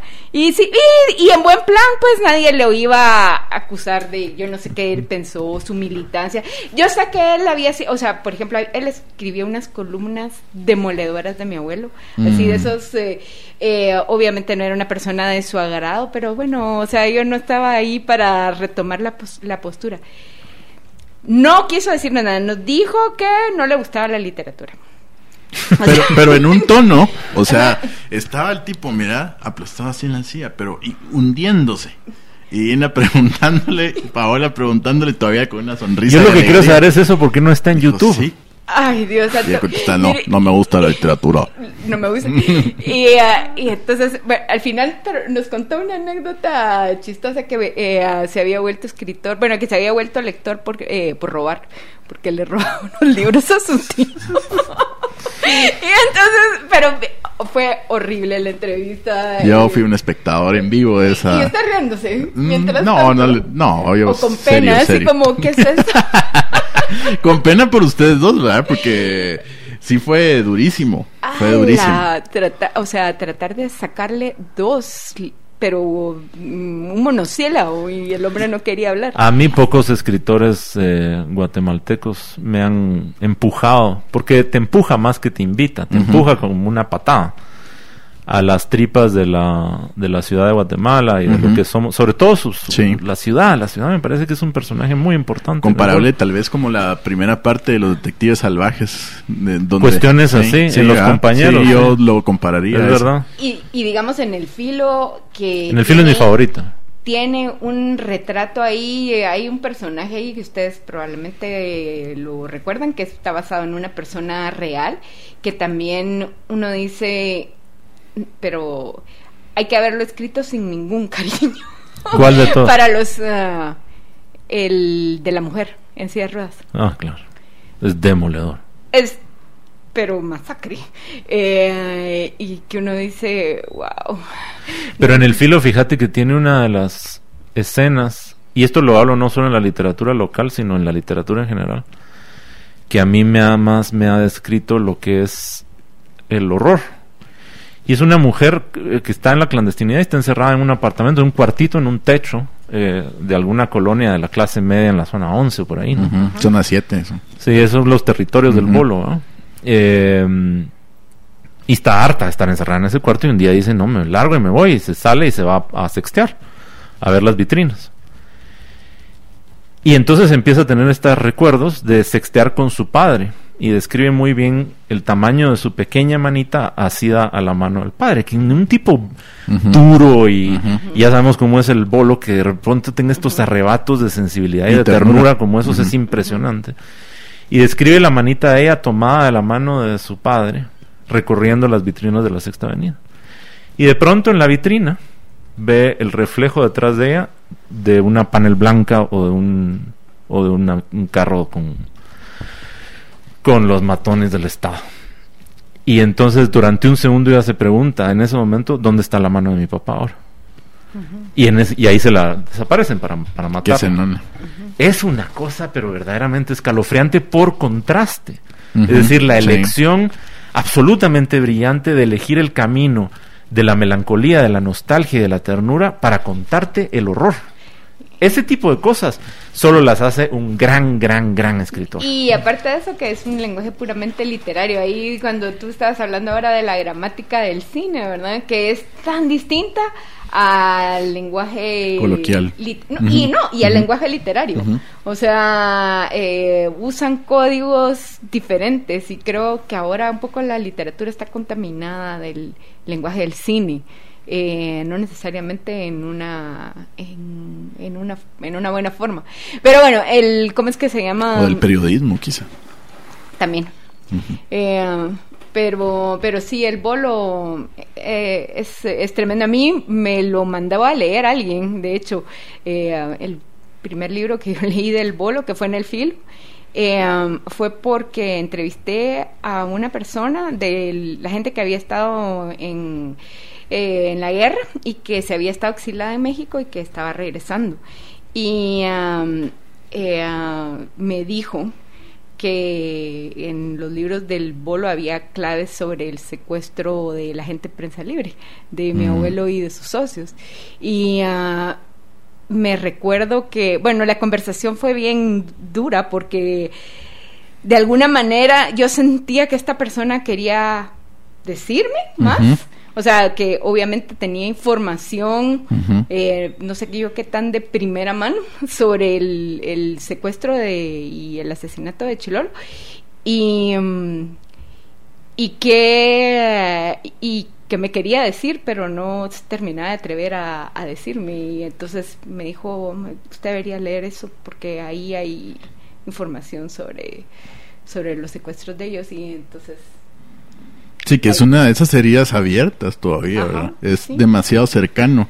Y, qui- y quizá, digamos, pensando en eso, ¿cree usted que, o creen ustedes que esas obras eh, podrán ser mejor apreciadas cuando haya algo de distancia con lo que están contando? Yo creo que sí, porque y, y- y- y- y ca- justo en el incidente que vos estás contando, porque me parece que libros como en El Filo eh, o como Los Compañeros, los muchachos de antes también, han sido muy utilizados como catálogos anecdóticos, como para ver quién sale Ajá.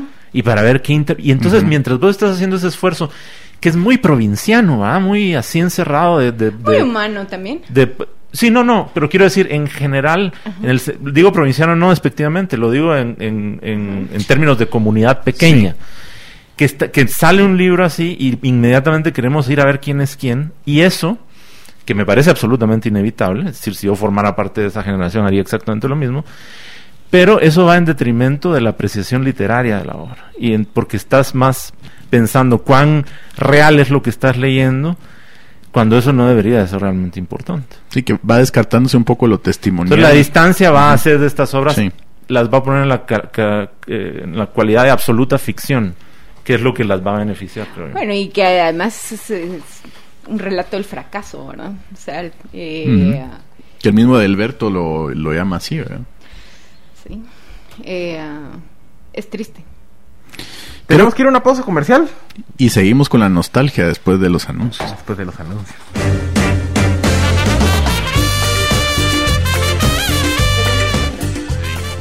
Estamos de vuelta en esta edición cultural de Fíjese que hablando de el arte y las revoluciones. Y de las nostalgias, de la ¿verdad? nostalgia. Que tal, tal vez, digamos, creo yo, a- habrá, podríamos eh, ir haciendo unas dos grandes categorías de del arte y la revolución, los que lo hacen desde la perspectiva del, del lado de los ganadores y el del lado de los perdedores. Creo yo que, que ahí vamos encontrando dos tónicas eh, distintas de, de cómo se empieza a crear la obra literaria, como una tragedia o como una épica. Eh, creo, creo yo, digamos que en el caso de las más cercanas, por ser las latinoamericanas, todas son tragedias. No hay una épica. Bueno, eh, la canción eh, cubana, digamos, que celebra una revolución que ahí sigue, ¿no? Pero yo creo que tiene que ver también con la con la disposición de ánimo de las sociedades. Eh, y a mí alguien me lo comentaba respecto de los revolucionarios guatemaltecos y eh, comparado con los centroamericanos.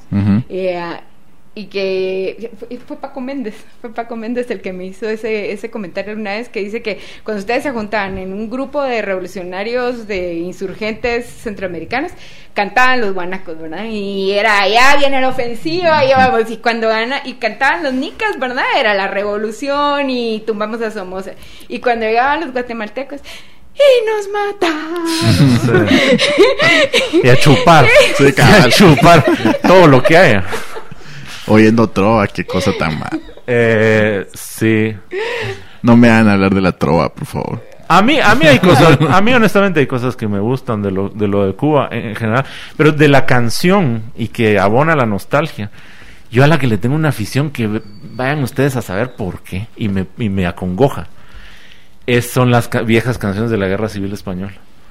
Ah, bueno. pero Y sobre que sí. todo las de los anarcosindicalistas. y Sí. El, el himno de la CNT a mí me, me, me da escalofríos. No sé, no sé de dónde salen esas ¿O no has oído los poemas de Miguel Hernández que ha musicalizado Serrat? Eso es, Claro. Ahí sí te digo. Hay uno que habla sobre su hijo, Miguel Hernández, sabiendo que nunca iba a conocer a su hijo, que nació cuando él ya estaba preso y que fue engendrado obviamente antes todavía unos días en libertad. Le escribe esta canción absolutamente melancólica al hijo, hablando sobre las sonajas y, y cómo su ausencia puede ser una especie de presencia en la vida del niño porque sabe que nunca más va a estar, salvo esas palabras que le dirige.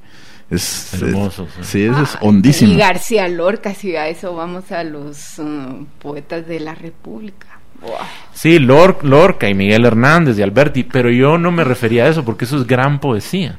Ajá. Yo me refiero a las canciones que se cantaban en las barricadas.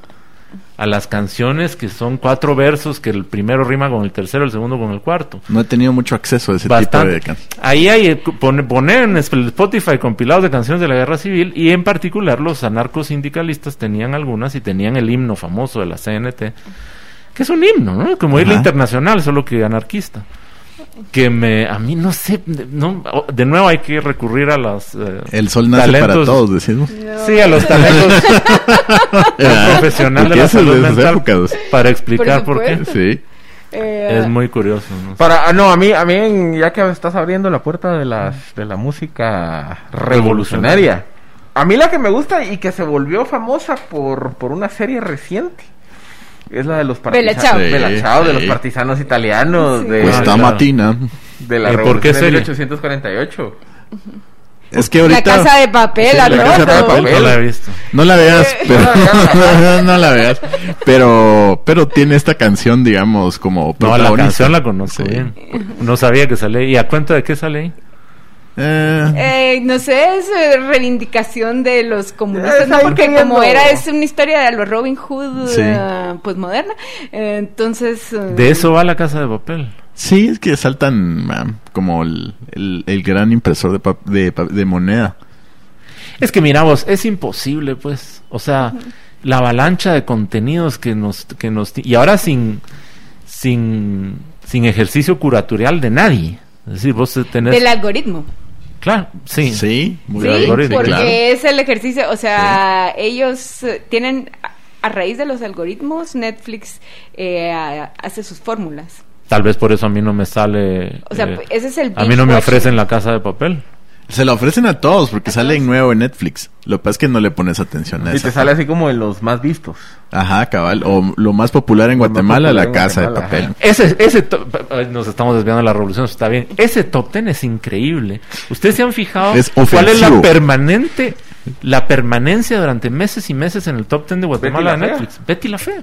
Y, y, y, el, y, el, y la biografía de Pablo Escobar, pero la colombiana. Ay. Yo creo que te dice mucho de, de cómo se siente la gente. Ah. Seguramente el Neto Blanco ha visto varios. Sí, todos se sienten con Pero esos miren, yo de quería patito hacerles una feo. pregunta. ¿Por qué la derecha no logra concretar, por lo menos en el contexto latinoamericano, una buena narrativa? Ah, yo sí creo que sí hay buenos narradores. De la pura derecha de aquí, dimensioname uno. Paco O sea, Pérez de Antón. Gran narrador. Sí. Sí. Él O sea- es el único y no es guatemalteco. Pero bueno, pues Mira vos, Y aún, eh, y aún mira, así la, narrativa de Paco Paco Pérez Pérez de Antón no es No es así. No, pero digamos pues muy está- lejana. no, puede decir que es de izquierda.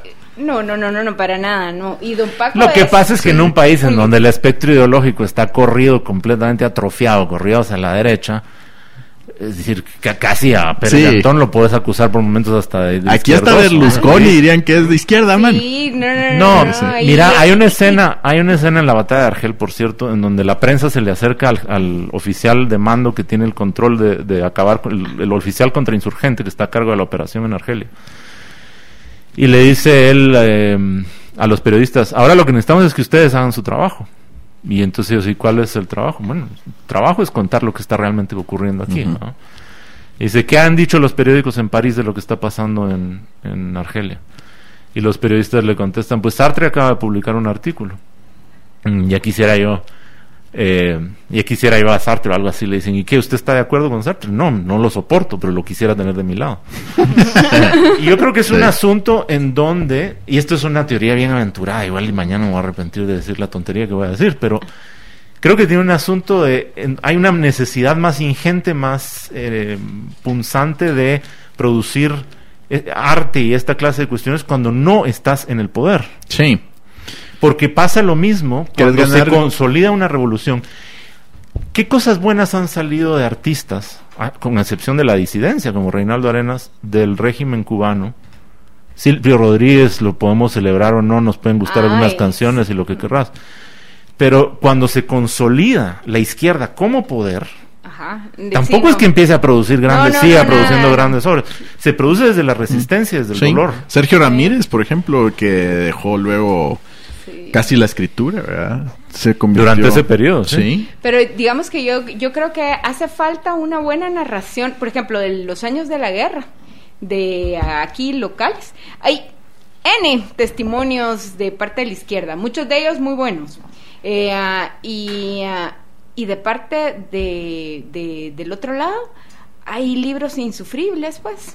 Sí. re- el típico reporte de operación militar de, de los, de los exoficiales. Ah, pero sí. A las o sea, 0600 horas en la colina 333, el batallón integrado por la primera compañía. Y ya desde ahí ya nos. Lo que pasa es que, pues. digamos, te quieren también hablar de, con ese lenguaje de, de asumido militar, de que te- tuvieron los arrestos, en palabras de ellos, ¿verdad? o sea, que tuvieron la valentía, la gallardía, esto fue una guerra ganada, el otro es solo un lamento. Entonces, quizá, digamos, ba- bajo esa perspectiva entiendo ese lenguaje. Y quizá, tal vez, digamos, del otro lado, no, no veo, no porque haya falta a lo mejor de talento, pero sí falta de esa necesidad ingente que sí tiene la gente que está en la contra de ganar, aunque sea en el discurso popular. Ajá. Y, y, y esa necesidad de ganar en el discurso popular es legitimar la fuerza que pueden ir tomando para tomar el poder. Y, y eso, digamos, usualmente cuando estás en el poder no lo necesitas. Ejemplos de gente de derecha en Latinoamérica que escribe muy bien, estará Vargas Llosa, el mismo Octavio Paz, o sea, Y Borges a la Sí. cabeza de todos. que era monárquico y además, o sea, era todo lo que la gente odia ahora. Monárquico no era Borges, no. Borges era un anarquista de derechas. Monárquico no, pero anarquista de derechas sí.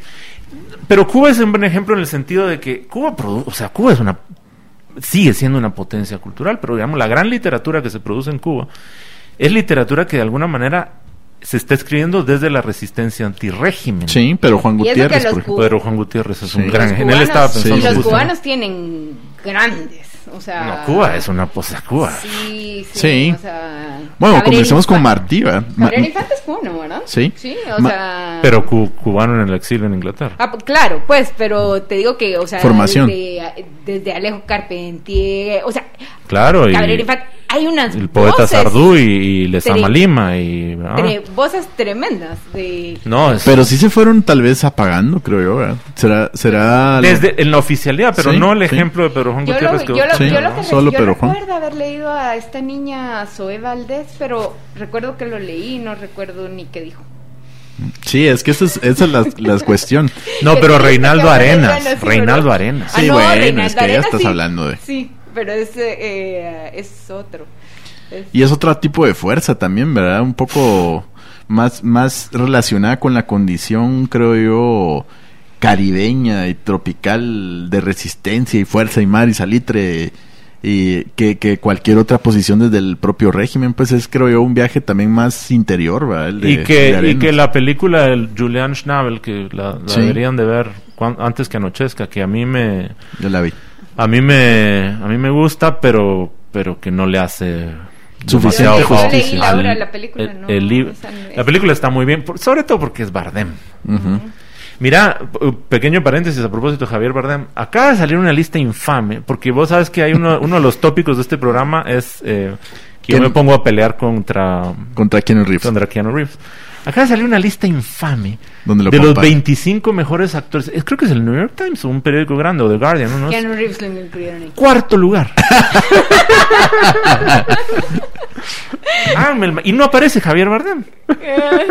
Lo que pasa es que Keanu Reeves es, dice Arnoldo, el actor que mejor puede arruinar una película. Grandes películas ha arruinado. Eso es lo que me cae mal de él. Yo estoy en desacuerdo parcialmente. Arruinó, arruinó el abogado del diablo y arruinó el Drácula de Francis Ford Coppola. Con esos estoy de acuerdo. Con Matrix no. Con Fíjate Matrix- que por tu culpa la volví a ver el sábado. es que están ahora las sí, la, la volví a ver. No es- no- cada vez que la veo me- se me van quitando las ganas de volver a verla otra vez. Sí. Pero eh, esta, digamos, en especial, sí, la verdad, es, la vez pasada yo quería hacer ese ejercicio, que es un ejercicio que se hace usualmente en el casting, que es preguntarte si no ves a Keanu Reeves en el papel, entonces a quién ves. Que uno no ve a nadie más. Esa es la verdad. Entonces, uno oyente aquí nos, nos, nos pusieron a Edward Norton y nos Christian pusieron a. Christian Bale. A Christian Bale. Eh, lo volví a ver y no veo a Christian Bale ahí. Mira, eh, por cierto que de, de alguna manera eh, Y esa es una revolución. Matrix es una película de una revolución en el sentido de tomar Sí, sí, conciencia. sí, ¿no? de la Wake. Que eso no es un mal tema, digamos, el de las revoluciones ficticias. Sí, ¿no? Bueno, entonces ahí ya te vas a la ciencia ficción y bienvenido el Sí. montón de películas grandes que hay de Star ese género. Wars, Sí. Para comenzar. Pero fíjate vos que Star Wars, por supuesto, Star Wars es una película de revolución, pero la que me parece que la retrata de manera inmejorable como gran cine, con mayúsculas, es Rogue One. Ah. La, este spin- La- la spin-off con Diego Luna. Qué grande es Diego Luna. Yo, yo, yo, yo, desde el momento Rogue One- desde Rogue el One momento es- ¿Cómo que queremos dijeron a Diego Luna? Y todo, yo, yo pensé en Diego, en Diego Luna y pensé en una revolución inmenso, si quieren, inmenso. en, en el inmenso Diego Luna y pensé en una revolución si quieren más íntima porque no tiene nada que ver con ninguna revolución, Ujú. pero a ustedes y tu mamá también no les causó Sí, una sí, es cierto. revolución interna cuando la vieron en Sí, claro. eh, Es una película de mi educación sentimental. sí, Sí, pero y también como sexual, ¿verdad? de identidad. nuestra, sí, pero sí. nuestra, nuestra, Ajá, muy sí. cercana. Muy Ajá, cercana. Que uno Muy no estaba cercana. acostumbrada y eh, de hecho algo que uno comparte con así inter- intergeneracionalmente porque yo tengo una hermana que es más pequeña y también el otro día estaba hablando de mi hijo, tú no te puedes imaginar cuando yo vi tu mamá también lo que el bofetón que fue que, que fue eso. Sí, no. Sí, eh, y- y el otro día estaba pensando justo en eso, de, de- porque estábamos hablando, eh, creo, creo que estábamos hablando de las de, las de mm, fútbol y hasta hablamos de Rudy Cursi y ahí me recordé justamente de tu mamá también. Y, y sí creo que es una que amerita volver a verse. Sí. Me, me parece... Yo la veo cada tanto. ¿Así? ¿De verdad? A mí me, sí, a mí me fascina, es una de mis películas favoritas. Yo no sé qué, qué, qué impresión me podría generar porque sí la vi en su momento y no la volví a, y no la volví a ver y hay obras que uno así ve en es- y que cuando las revisita Es yo- horrible. Yo me recuerdo que por ejemplo eh, así que me da miedo que me pase eso porque eh, fue con Morir en el Golfo de Héctor Aguilar Camín, no sé si ustedes leyeron esa No. No. No. Cuando yo la leí, eh, eso fue porque de hecho me lo regalaron cuando me casé, así que fue en el 95. Eh, yo me acuerdo que la leí, me pareció trepidante, maravillosa. Es una historia sobre ah, un periodista que está tratando de descubrir una historia sobre el, ah, un sindicalista petrolero mexicano. Eh, ah, y, ah, y después la volví a leer, eh, ahorita se, la ojear, y la sentí tan básica. Sí. Sí. No, no es el caso de tu Y- mamá también. y- y- no te vas a arrepentir. no, no me va. eh, eh, No, sí. más bien lo que creo que va a ocurrir, porque es una especie de película lasaña, en el sentido de que en un primerísimo plano, vos lo que estás viendo es la historia de estos dos amigos y sus, pues, sus Pero traves- sí, en las capas. su situación sexual adolescente, no sé qué, todo eso que va, que es con lo que nos identificamos todos, en el primer- pero luego empezás a ver las dimensiones de profundidad y de exploración del dolor que hay en esa película, en el personaje interpretado por Maribel Verdú. Y luego como de ahí salga, sale con una ocurrencia genial, que es la de tener este narrador que está levantando cada tanto la vista y que además es Daniel Jiménez Cacho, que está levantando cada tanto la vista de la situación particular de estos personajes para narrarte el entorno. Y se convierte en una cosa, pero verdaderamente tremenda. Cuarón, ¿verdad? ¿Sabes? Cuarón. Y para hablar de Cuarón, la otra película de Revoluciones, a ver si le entramos en el siguiente segmento, es eh, Children of Men. Ah, bueno. Ahí sí po- podemos hablar la, la hora que nos queda. Pero ¿saben cuál si no vuelvan a ver? Es Grandes Esperanzas. De Cuarón, sí. La vi, él mismo lo dice. ¿La dice, hablamos no, aquí o no? No la vean, no te- la volví a ver, es espantosa, de verdad. Y en esa época yo estaba tan enamorado de, de Gwyneth Paltrow Paltrow, sí, por esa película. y, y después entendí muchas de mis relaciones de esa época también, así como tóxicas, Sí. por esa película. Y, y ahora no solo le echo la culpa de mis miserias amorosas de los 20 años, sino además también de ser una mala película que me influenció al mal. No la vuelvan a ver. La, la música es. no- yo creo que de todos los detalles que tiene la película que no me gustaron, la música es lo peor. Y de ahí lo último es cuando esta escena de ya del renovado y renacido Ethan Hawke, después de tener ya éxito económico por su propia cuenta, aparece en la mansión. Es un narco, mano. Lo ponen como un narco. Vi- Viene con un traje blanco, con la camisa de, de cuello de ala ancha. Y salen chancletas. Es como una amiga, Salen chancletas, mano. A encontrarse el amor de su vida. sí, un amigo de Tony Montana. Pero ¿por qué? Para, para que asimilen la indignación, vamos a una pausa y regresamos con más indignación del licenciado Prado.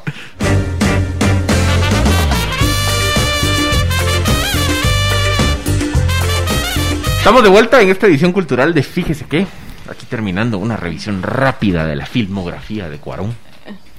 Sí, no, es que, es que ese es un tema bien interesante, digamos, el, el hecho de que las revoluciones eh, proponen ciertos tópicos estéticos en la realidad, quiero decir. Momentos claves que tienen, que Sí. tienen una, que tiene un levantamiento popular. Eh, independientemente de cuáles sean los resultados posteriores y eso y esos tópicos luego se pueden tomar para crear revoluciones de ficción que te Sí. per- permiten otra clase de exploraciones Sobre el gran sacrificio, digamos. Esa es la esencia quizá de la his- de esas historias. por ejemplo y la Sí. y que para mm, que sí eh, la idea del sacrificio es una otra idea es que la salvación está al, al otro lado del, del, del infierno que para llegar ahí hay que atravesar el- un infierno en la tierra que en fin nociones por otra parte bastante religiosas creo yo que tienen Sí. que ver por su proximidad con la idea del sacrificio entonces es muy fácil pasar de, de nociones revolucionarias a pasar de, no- de, no- de nociones eh, de orden estrictamente religioso Que para aterrizarlo, tal vez Children of Men es esta película donde Cuarón nos cuenta una historia donde la humanidad es incapaz de seguir produciendo humanos. Entonces, el último humano es un argentino, por cierto, que se llamaba Diego, como Maradona. Y, y muere en un atentado. A los 18 años. a Era los el hombre más 18 joven. Y entonces está esta, es- es- todas estas circunstancias espantosas donde la gente sabe que ya no va a haber más historia y entonces están viviendo un presente que significa todo. Y entran en una anarquía, un caos y tal, son ciudades súper controladas, estamos hablando de un Londres así apocalíptico. Posapocalíptico, pero sin que. Distópico. Sí. No, es que esa es la, la cosa. o sea, la- es muy parecido al hoy, ¿verdad? Con atentados terroristas. Esa es la cosa que Sí. te pone un poco nervioso, que sí es distópico, sí es postapocalíptico. Posapocalíptico en el sentido de que no hubo un apocalipsis que destruyó infraestructura y tal, sino es una apocalipsis de esterilidad, Sí. que es simplemente que la gente ya no puede tener hijos. Y mm, pero las dinámicas políticas sociales de esa distopía son las mismas que las actuales, solo que exacerbadas. Entonces los ingleses, digamos, han, han levantado ya muros que, que simulan campos de concentración para el control de inmigrantes africanos. El tema de la distancia entre el legítimo ciudadano y los inmigrantes está ya plenamente demarcada y no tienen ningún empacho en mostrar todos sus dientes. Sí, xenofobia, Todo eso. ¿no? racismo. Ese es el tipo de Sí. distopía. Y entonces, digamos, la película lo que narra es esta revolución porque se escucha un rumor de que hay una un proyecto humano eh, que logró seguir la fertilización. Y, y entonces aparece, digamos, este personaje de Clive Owen que siempre ha estado en el margen, y, y pero no demasiado del otro lado. Pero su eh, ex esposa, que es Julianne Moore, ella sí está del otro lado en esa revolución y lo insta a seguirlos en un proyecto donde lo que parece ser es que tienen a una persona embarazada. Entonces, digamos, eh, toda la película es sobre la protección de la vida frente a la propia vida. Porque todos, para, para algunos es una amenaza incluso que esta persona embarazada sea una persona africana. Porque entonces parece ser que la toda esa estructura que se levantó en ese Londres eh, distópico, basado en la supremacía, digamos, de o la superioridad del europeo por sobre el africano, se elimina ahí porque la vida, la, la única posibilidad de vida va a seguir siendo eh, salida desde África. Como en sus orígenes. Sí, por otra parte. sí, entonces es un es, es un poema Pero, pero largo, mira, sí. eh, digamos, este será el argumento, pero lo que este hombre logra visualmente, y ahí, Sí. que bueno que me acordé porque era otra de esas películas que creo que influyó la batalla de Argel de Pontecorvo, porque tiene una calidad de documental, Sí. Cámara al hombro. sin por Sí. supuesto sacrificar la pulsión dramática profunda y compleja. Es, es, eh, yo diría, yo la pondría, no sé, entre mi top 10 de lo que Yo va del también. siglo XXI. Sí, fácil. De películas. Sí. A mí me fascina, pero... pero y la no puedo sabes- volver a ver y no se desgasta. No se desgasta nada. No. ¿Y cómo es que se llama este actor? Es- siempre lo recuerdo, hombre. El, el mayordomo de Batman, señor Chicola. Ah, claro. Eh, Michael Caine. Michael Caine, mano, hace un papelazo. Ah, Michael Caine es el papá de Clive Owen, quien le da refugio en, en una de esas eh, huidas por esta revolución. No, era su era como un mentor, no era su No, papá. sí era su papá. Y, y, y tenía ahí el premio Nobel ganado, lo tenía en una Ajá, mesa. sí, sí. Era una, era una- es, es, la historia tiene es- esos detalles kubrickianos también, ¿verdad? Que, que por ejemplo están en Ice Wild Shots, donde cuando entran a la, a la, cuando Tom Cruise entra al cuarto de la prostituta que encuentra en la calle, yo nunca había puesto atención a ese detalle y tiene una librera ahí la prostituta. Y todos son libros de sociología. Mm. O Sale, sea, sale además eh, este actor que hizo de, en, en la, mm, en la película de Steve McQueen sobre la esclavitud eh, en Estados Unidos. 12, long- Sí. 12 12 Years a Slave. Eh, ese actor que tiene un nombre impronunciable, Chiwetel Ejiofor, Sí. sale también, es uno de los revolucionarios. Es, no, no. Sí, es una eh, película. Children of Men, o sea, esa hay que... Pero digamos a ese nivel pondría yo y pensando en esas revoluciones ya ficticias, pero también cercanas al deseo o el pulso humano de defender libertad y, y la propia humanidad por sobre sobre el control que significa también eliminar, digamos, diferencias, alienar y tal es Blade Runner. Blade Runner me parece a mí una película también de revolución y, y que no solo la, la de la de Ridley Scott me parece formidable, la de Chris Villeneuve también me parece una obra maestra. Injustamente vilipendiada porque venía de la obra maestra, pero qué grande le salió a Sí, Villeneuve, y, la y la pensé por el sacrificio, porque digamos, la, una, esta la puedo spoilear porque salió hace mucho, y, y me parece sumamente significativo porque toda la película lo que trata es que son estos replicantes, que son humanoides, que básicamente imitan la forma humana, pero son robots, y eh, están al servicio de la humanidad esclavizados. Eh, tiene esta mm, interiorización el, el personaje principal, que es un replicante, de que no hay un acto más humano que morir por una causa. O sea, le ofrece el gran sacrificio como la gran eh, posibilidad de humanidad, a pesar de ser la máquina. Y toda la película se basa en eso, en crear el escenario donde él hace el gran sacrificio. Y es, es creo yo, súper sutil esa última escena donde el replicante entrega la vida. Y la entrega satisfecho de que lo hizo por esa causa. Y eh, es un acto donde ni siquiera hay discursos, no hay esos grandes elogios y elocuencias a decir, nos diste todo esto.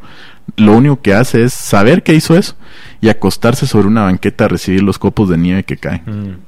O sea, es, es ese creo que es un, para mí una de las mejores escenas del cine de los últimos, que será 10 años. O sea, nos ofreció también unos escenarios.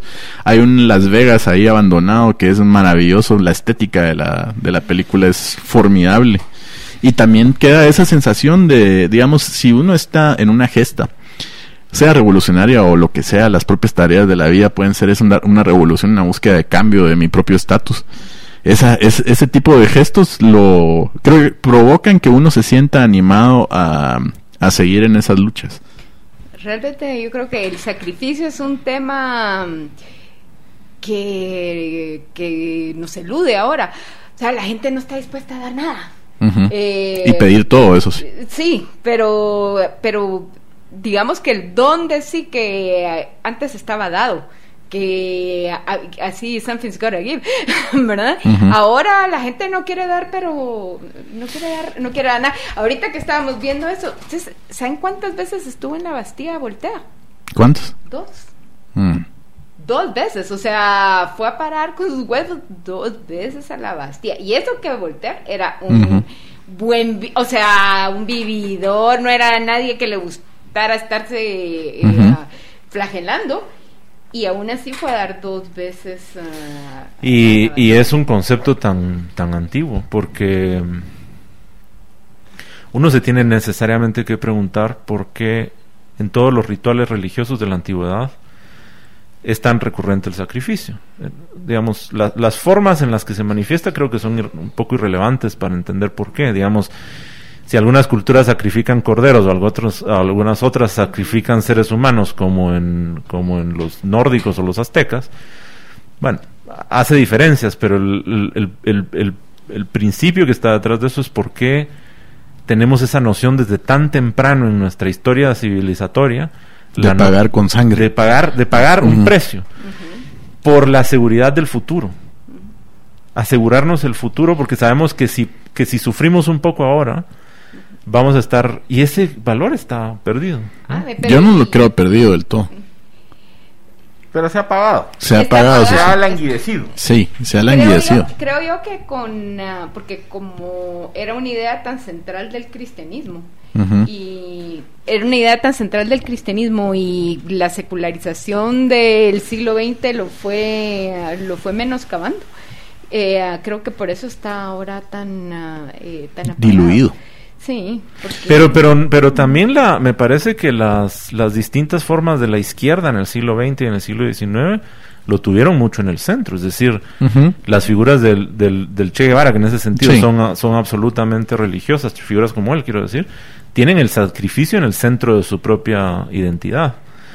Así que la secularización movió ciertas cuestiones religiosas, secularización de la que hablas, me da la impresión, por ejemplo, al- a, la, a la izquierda. Pero luego, como esta también fracasa, Ajá. digamos, ahí también se termina de diluir. O sea que no solo se pierde por la vía de lo, de lo cristiano, sino también por la vía de lo... Yo, yo creo que trasciende al cristianismo, porque no solo en, digamos, entre cristianos el sacrificio es un símbolo importante, digamos, para motivar. O sea, pensemos en los monjes budistas incendiándose en Vietnam y tal. Yo lo que creo, digamos, es que a lo mejor, y eso no lo vemos, Los romanos. sí. los romanos, O sea, todos. lo del- y los mayas, eh, sí. O sea, Tal vez, digamos, lo que no vemos, porque estamos muy inmersos en nosotros mismos, es que a lo mejor hay una programación biológica para que sea la especie la que sobreviva. Y entonces, digamos, este gran gesto solo es lo mismo que las hormigas. ¿verdad? Que una, cuando las hormigas ven un vacío o un charco inalcanzable por una, unas se sacrifican y, co- y se convierten en un puente. Yo creo que ese es el punto. Sí. El punto es que en algún momento había... Lo que se ha perdido no es el valor del sacrificio, sino el Lo que instinto se de ha conservación de especies. es la identidad colectiva. ajá, de la comunidad. el sentido de comunidad. Porque si vos sabes que ese es un valor, yo no, te- no tiene necesariamente por qué estar el individuo subordinado o la comunidad subordinada a uno al otro. Pero por lo menos si lo tenés como un valor, como algo importante, y no vivís encerrado en un cascarón, eh, entonces el, el- el sentido de sacrificar puede aflorar. A lo mejor en donde vemos el sentido de sacrificio es en el ámbito más íntimo de la familia. Ah, claro. Y ahí sí, sí, seguro. Sí, porque, Porque- ajá, nadie, nadie lo duda, que uno sería, estaría dispuesto a dar la vida por sus hijos. Pero a ese punto nos atomizamos entonces. ¿verdad? O sea, digamos, las grandes instituciones no. socializadoras se perdieron y queda todavía ese vínculo. Y que, y que entendamos como familia cualquier concepto, ¿verdad? o sea, yo incluyo en esos, por ejemplo, la gente que vive con sus roommates y que son grandes amigos, estoy seguro que cualquiera de ellos daría la vida por sus amigos Claro. también, o sea, y son un círculo cercano, se ayudan a pagar la renta para que no, digamos, si alguien está mal, o sea, ese es todavía un vínculo igual familiar pero nos volvimos estas mini comunidades viviendo sin tener entonces la conciencia de que en realidad somos una gran comunidad. Y será eso, digamos, creo yo, será posible re- retratar eso en, en la literatura o le encontrar retratos de eso en la literatura actual o, o en el arte actual. ¿O es una discusión que dimos ya por perdida? O todavía está muy reciente y por eso nadie la ha retratado. Sí, Yo creo pues. que el individualismo y los excesos del individualismo sí han tenido ya su expresión. O sea, Pero parecen más como de la ganancia económica, ¿verdad? Pensemos en los lobos de Wall Street. eh, O sea, donde importo yo por sobre... American Psycho. Sí. parece que se nos venga encima el cambio climático y ya vamos a... Y se nos viene la- una película distópica. Vamos a la última pausa comercial y regresamos al último segmento de Fíjese qué cultural.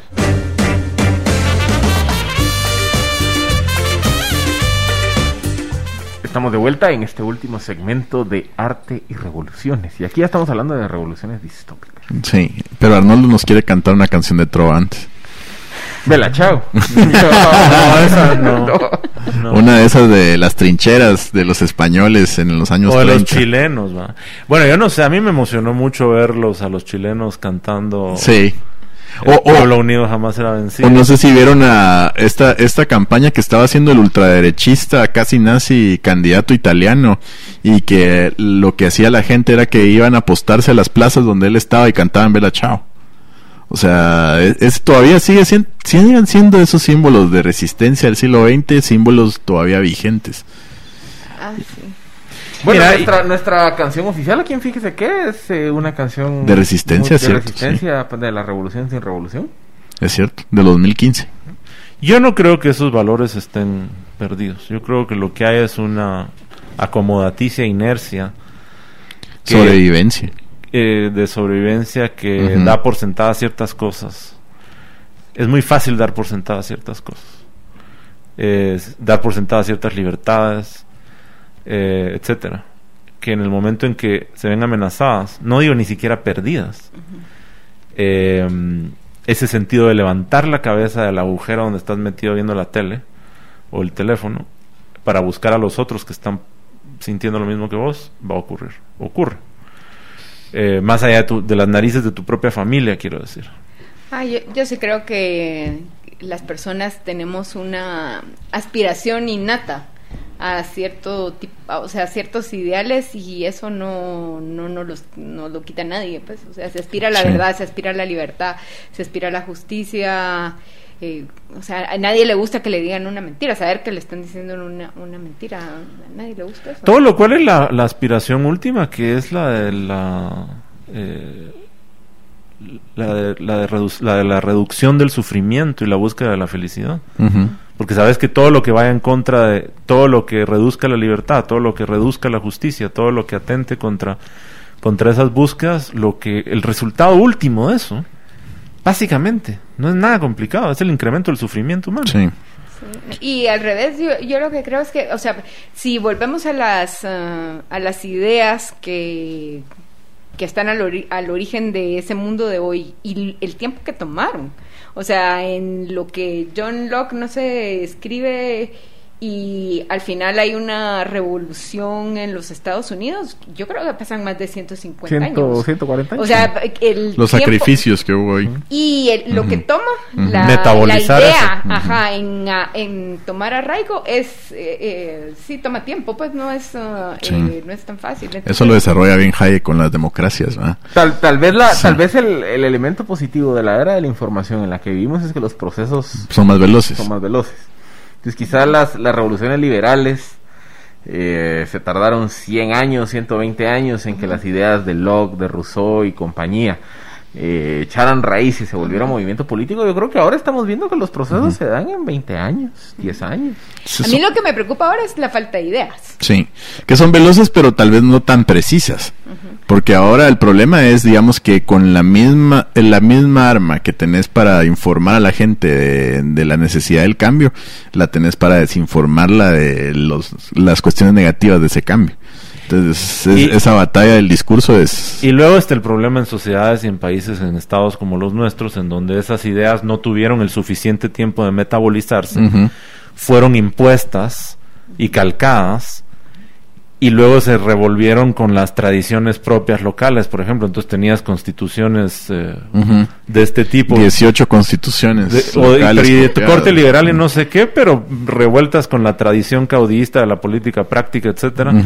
Generando estos, estos verdaderos eh, eh, caldos extraños en los que vivimos sumergidos, ¿no?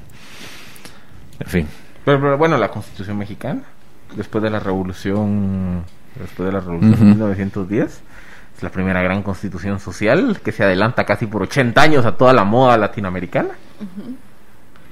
Que digamos, tal vez porque sí estaba bien ya metabolizada las ideas, porque se recorrió todo el país con esas ideas y eh, había una figura también del gran sacrificio y a la vez también de la gran gesta épica que las pregonaba y eso creo yo pegó mucho en, en los mexicanos. Hubo un vehículo de transmisión muy eficiente, casi como el Twitter, el tener a un Zapata, ¿verdad? Del que podías inventar toda clase de Twitter a historias. caballo. Yo- y- Sí, y- un Twitter a caballo, muy bien. Y después un partido que crece o que, o que digamos, se vuelve la institucionalización de esas ideas. Yo, yo pienso que México tuvo un Juárez, pues. Es que Sí. eh, ah, eh, solo uno de pensar en la figura tan grande. De un ilustrado, ¿sí? Sí, Que aquí en Guatemala... Zapoteca. que tuvo, que tuvo la, con su- una italiana. sí, que tuvo la Una hija suerte italiana. de morirse a tiempo, porque ese iba a ser un villano también. o sea, ese, ese hubiera, hubiera pasado la frase esta que tanto nos gusta, Filip, la de eh, si uno vive lo suficiente siendo un héroe para convertirse en el villano. Ese iba para ser el villano y todas nuestro, las- nuestro pobre equivalente, ¿quién es Barrios? Ay, Sí. yo, yo- Ay, yo siempre lo no. he ubicado como Mariano Galvez. Sí, es más liberal, más liberal Galvez que, que, que Barrios, por supuesto. Porque otra vez, al igual que Benito Juárez, no le dio tiempo de convertirse en un villano. Sí, cierto. Y, y a Benito Juárez, claro, no le... y aparte de eso, de Barrios, creo que, bueno, a pesar de que enarbolaba los ideales liberales, pero era, pues, no era un intelectual. No, No, no, por eso digo que no Estaba bien lejos de que ser. no hay. Sí, no, para nada, hombre de acción. Sí, pero quizá digamos es tal vez eso sí tuvo la Revolución Mexicana. Había gente con una ideología bastante desarrollada, articulada y a la vez también sí gente de acción, ¿verdad? Claro, Vasconcelos es una... una yo, yo, yo está, ¿Saben qué estaba pensando también con la Revolución Mexicana ahora? En lo importante que es esa novela, por cierto, rescatada también en esa colección de la RAE, que es la región más transparente de Fuentes. Ah, Mm. qué. Porque pretende, o sea, una cosa es la revolución. Otra cosa son eh, los movimientos, si querés, dialécticos posrevolucionarios en donde las fuerzas están tratando de sintetizarse. Luego se consolida el poder y luego el tipo viene y te retrata la ciudad que deriva de Sí. cuando ya esa, esa revolución se ha Se asentado. El retrato que hace de una clase social que por otra parte en Guatemala la tenemos muy, muy, muy, muy, muy bien identificada, la- los- la- lo de los venidos a menos estos de quienes pierden las cosas que tienen linaje pero no fortuna y su relación con los que ahora tienen fortuna pero no tienen linaje. Todo, todo el hered, el, todo el- los herederos del porfiriato. Entonces yo me caso con vos porque te doy, el- aquí tenemos ejemplos clarísimos. eso. Al día de hoy todavía. Yo me caso con vos, te doy el linaje, pero vos me das la fortuna, Sí. ¿verdad? No conozco ningún Ese- ejemplo cercano. No. Esa es No podría está mencionar prófugo, pero nadie no, que no. esté prófugo y entregado en otro país. No podría. Ah, no, ya no Pero está él- prófugo. Pero, él- pero él- y, él, y él quería abarcar a todo. Sí, hombre. Sí, ese es Hay ambiciones todavía, mira. Agarrarse de todas Sí. Bueno, pues ese retrato que nos resulta tan contemporáneo a nosotros por la historia de la que nos estamos riendo, está retratado de manera inmejorable en la región más transparente de Fuentes. Esa es una de las grandes. A mí esos personajes el que me gusta es el cura Hidalgo, man. Cura Hidalgo tiene el mejor corte de pelo que hubo. Calvo, con lo único que le queda de pelo dejándoselo largo. Qué tipo tan revolucionario, man. Nombres todos, que, nombres todos de la historia mexicana del siglo XIX que aprendimos no en nuestros salones de clases, sino en los salones de clase del profesor Girafales. ¿no? Yo en esta- las esta- las estaciones de metro, mano. De Ciudad de México, todos son Claro. los grandes héroes. Pero yo ido de Wiros, donde veíamos todos esos nombres en el Chavo, el Ocho. No, yo no vi el Chavo del Ocho. No creo. No, mi mamá no me dejaba. ¿De verdad? Estaba vetado absolutamente en mi casa. Porque se pegaban, ¿o ¿Y qué? cómo es que se llama? Mi mamá era la misma escuela que su mamá. Sí, es que decía que era estupidizante. Mi mamá decía, bueno, mi mamá, yo no tuve televisión. O sea, hasta que mi mamá se vuelve a casar y ah, eh, ah, mi papá con buen tino dice a estas niñas como me las voy a conquistar, es Dándoles el- tele. y poniéndoles el chavo. El, el- ¿Cómo es que se llama? El aparato del demonio que mi Ajá. mamá había prohibido. Tampoco tuve Barbies, mi mamá también las... vetó. Sí. Para mí, va, para mis hijas, para, para mi hija, no, ahí sí ya Claro, porque ella se relaja. Pero mire qué gran ser humano hizo esas condiciones. Sí, pues aplausos a tu mamá. Ay, no, sí, prohibida la tele. No, yo sí, yo sí. A mí me crió la televisión. Lo digo sin A mí com- también, pero ese programa estaba prohibido. Yo era en ese tiempo obediente, en ese tiempo. Y no deliberante. Usted nunca fue obediente, eso es una mentira. Pero fíjese que tal vez me la ganó mi mamá por lo que me dijo. Es que ese programa hace tonta a la gente. Entonces decía, no quiero ser tonto. Y Ya no, es verdad, porque la verdad es que yo No es verdad, nociones, mano, no es verdad. nociones, cultura incluso- Sí. mexicana se... pero además cierta cierta conciencia social o cierta ética social. Es un poco como los Simpsons, ¿no? Es un poco como Chaplin, es un poco como Cantinflas, es un poco como todo eso, el hecho de que de que volteas a ver las relaciones de poder, de clase, no sé qué, a través de esta dinámica donde era pura lucha de clases los Sí, pero bien romantizado el pobre también. Ah, como no podía ser de otra Sí. forma, claro. Que hoy no iba a ser de otra manera. Sí, va a Televisa al final. Que venía este gran cine mexicano donde Pedro Infante sufrió todas las miserias posibles derivadas de su condición paupérrima. Sí, la muerte del hijo de Pepe el Toro es uno de los momentos más dolorosos de la historia. O, hay- del o en un rincón cerca del cielo, mano, que tiene que robar para ir a comprar la medicina. Angelitos negros. Sí. Vamos a, podemos hablar una, algún, alguno de estos programas. Ah, pero Dina... Dina... Juan Rulfo hizo cine, ¿verdad? No, pero Dina, Dina acaba de tocar la puerta de lo que me parece que es la mejor serie de la historia, Los Simpson. Yo creo que no hay un mejor retrato de la sociedad de 1990 Sí. a la del día de hoy Bueno, eso en sí. una caricatura con tanta referencia cultural, con tanta Es referencia increíble. Y el logro de los y es una, y es una gran cosa. Sí, es un una gran cosa porque, digamos, la gente primero se vio retratada ahí y después parecía como si fuera una simbiosis entre yo le doy a los Simpson y los Simpson me dan a mí. O sea, como que si los Simpson fueran la primera voz donde surgían las ideas y la gente las volvía realidad. O sea, cre- creo yo que tu- Es tuvo esa... vuelta, sí. Deberíamos de hacer para, miren, para como ya ya nos están, ya nos van a echar de la cabina. Podemos hacer Una revolución para que no una- nos echen y una- dure de seis una- horas. La, la invitación Amotinarnos para volver a como si juntar- esto fuera el acorazado para Potemkin. volver a juntar a estas tres grandes mentes de, de la cultura y del arte. Cuatro, hombre, incluyese No, usted, yo solo soy el moderador. licenciado. Vamos a tener un programa sobre el Chavo del Ocho y sobre los Simpsons. Me parece, yo, yo de ahí sí vi la, el especial de Blancanieves del Chavo del 8 y me pareció divertido. Ya cuando era adulto lo vi. El de Churin Churin Funflies. Sí, vamos a. Vamos Sobre a todo porque en una parte de la canción dice, por eso los abogados repiten en los juzgados Churin Churin Funflies. Entonces me pareció una... Ese es el argumento que le falta. Sí, hombre. Si hubiera dicho eso usted, ¿a dónde hubiera ido mi carrera? Pero mire, muy felices, creo yo, de estar ahora en la nueva compañía de Ina Fernández aquí en este programa de todos ustedes, queridos y dilectos amigos que nos escuchan. Que si Dina nos acepta, la vamos a tener aquí seguido. Ay, con gusto, con gusto. Bienvenida al territorio de la ¿Quién va- especulación. ¿Quién va, a dec- quién va a decir que no? Eh, Bienvenida al territorio de la especulación y Sí. sobre todo de la diletancia. que ambas Pero- son pero- unas hermanas formidables, Tiene, ¿verdad? tiene que hacer su rito de iniciación y es que tiene que hacer una un, un discurso de una hora señalando por qué no le hubiera dado el premio Nobel a algún escritor. Sí. Ah, sí. Ese es el rito de Y iniciación. pelearte con Daniel Herring en Cabal. vivo. Ajá. Y- Sí, y decir que Daniel Herring no es el favorito del público, porque lo Y es un Arnoldo. Ah, Es un dictador. Sí, esos Ajá. son los ritos de paso. Creo, que- eh, creo que tengo la persona ideal para saber quién no debería tener premio Nobel, aunque es absolutamente cautivante como, como escritora. Entonces, Como escritora, interesante. escritora, bueno. Yo estaba, yo estaba, iba a tirar un nombre de hombre, sí.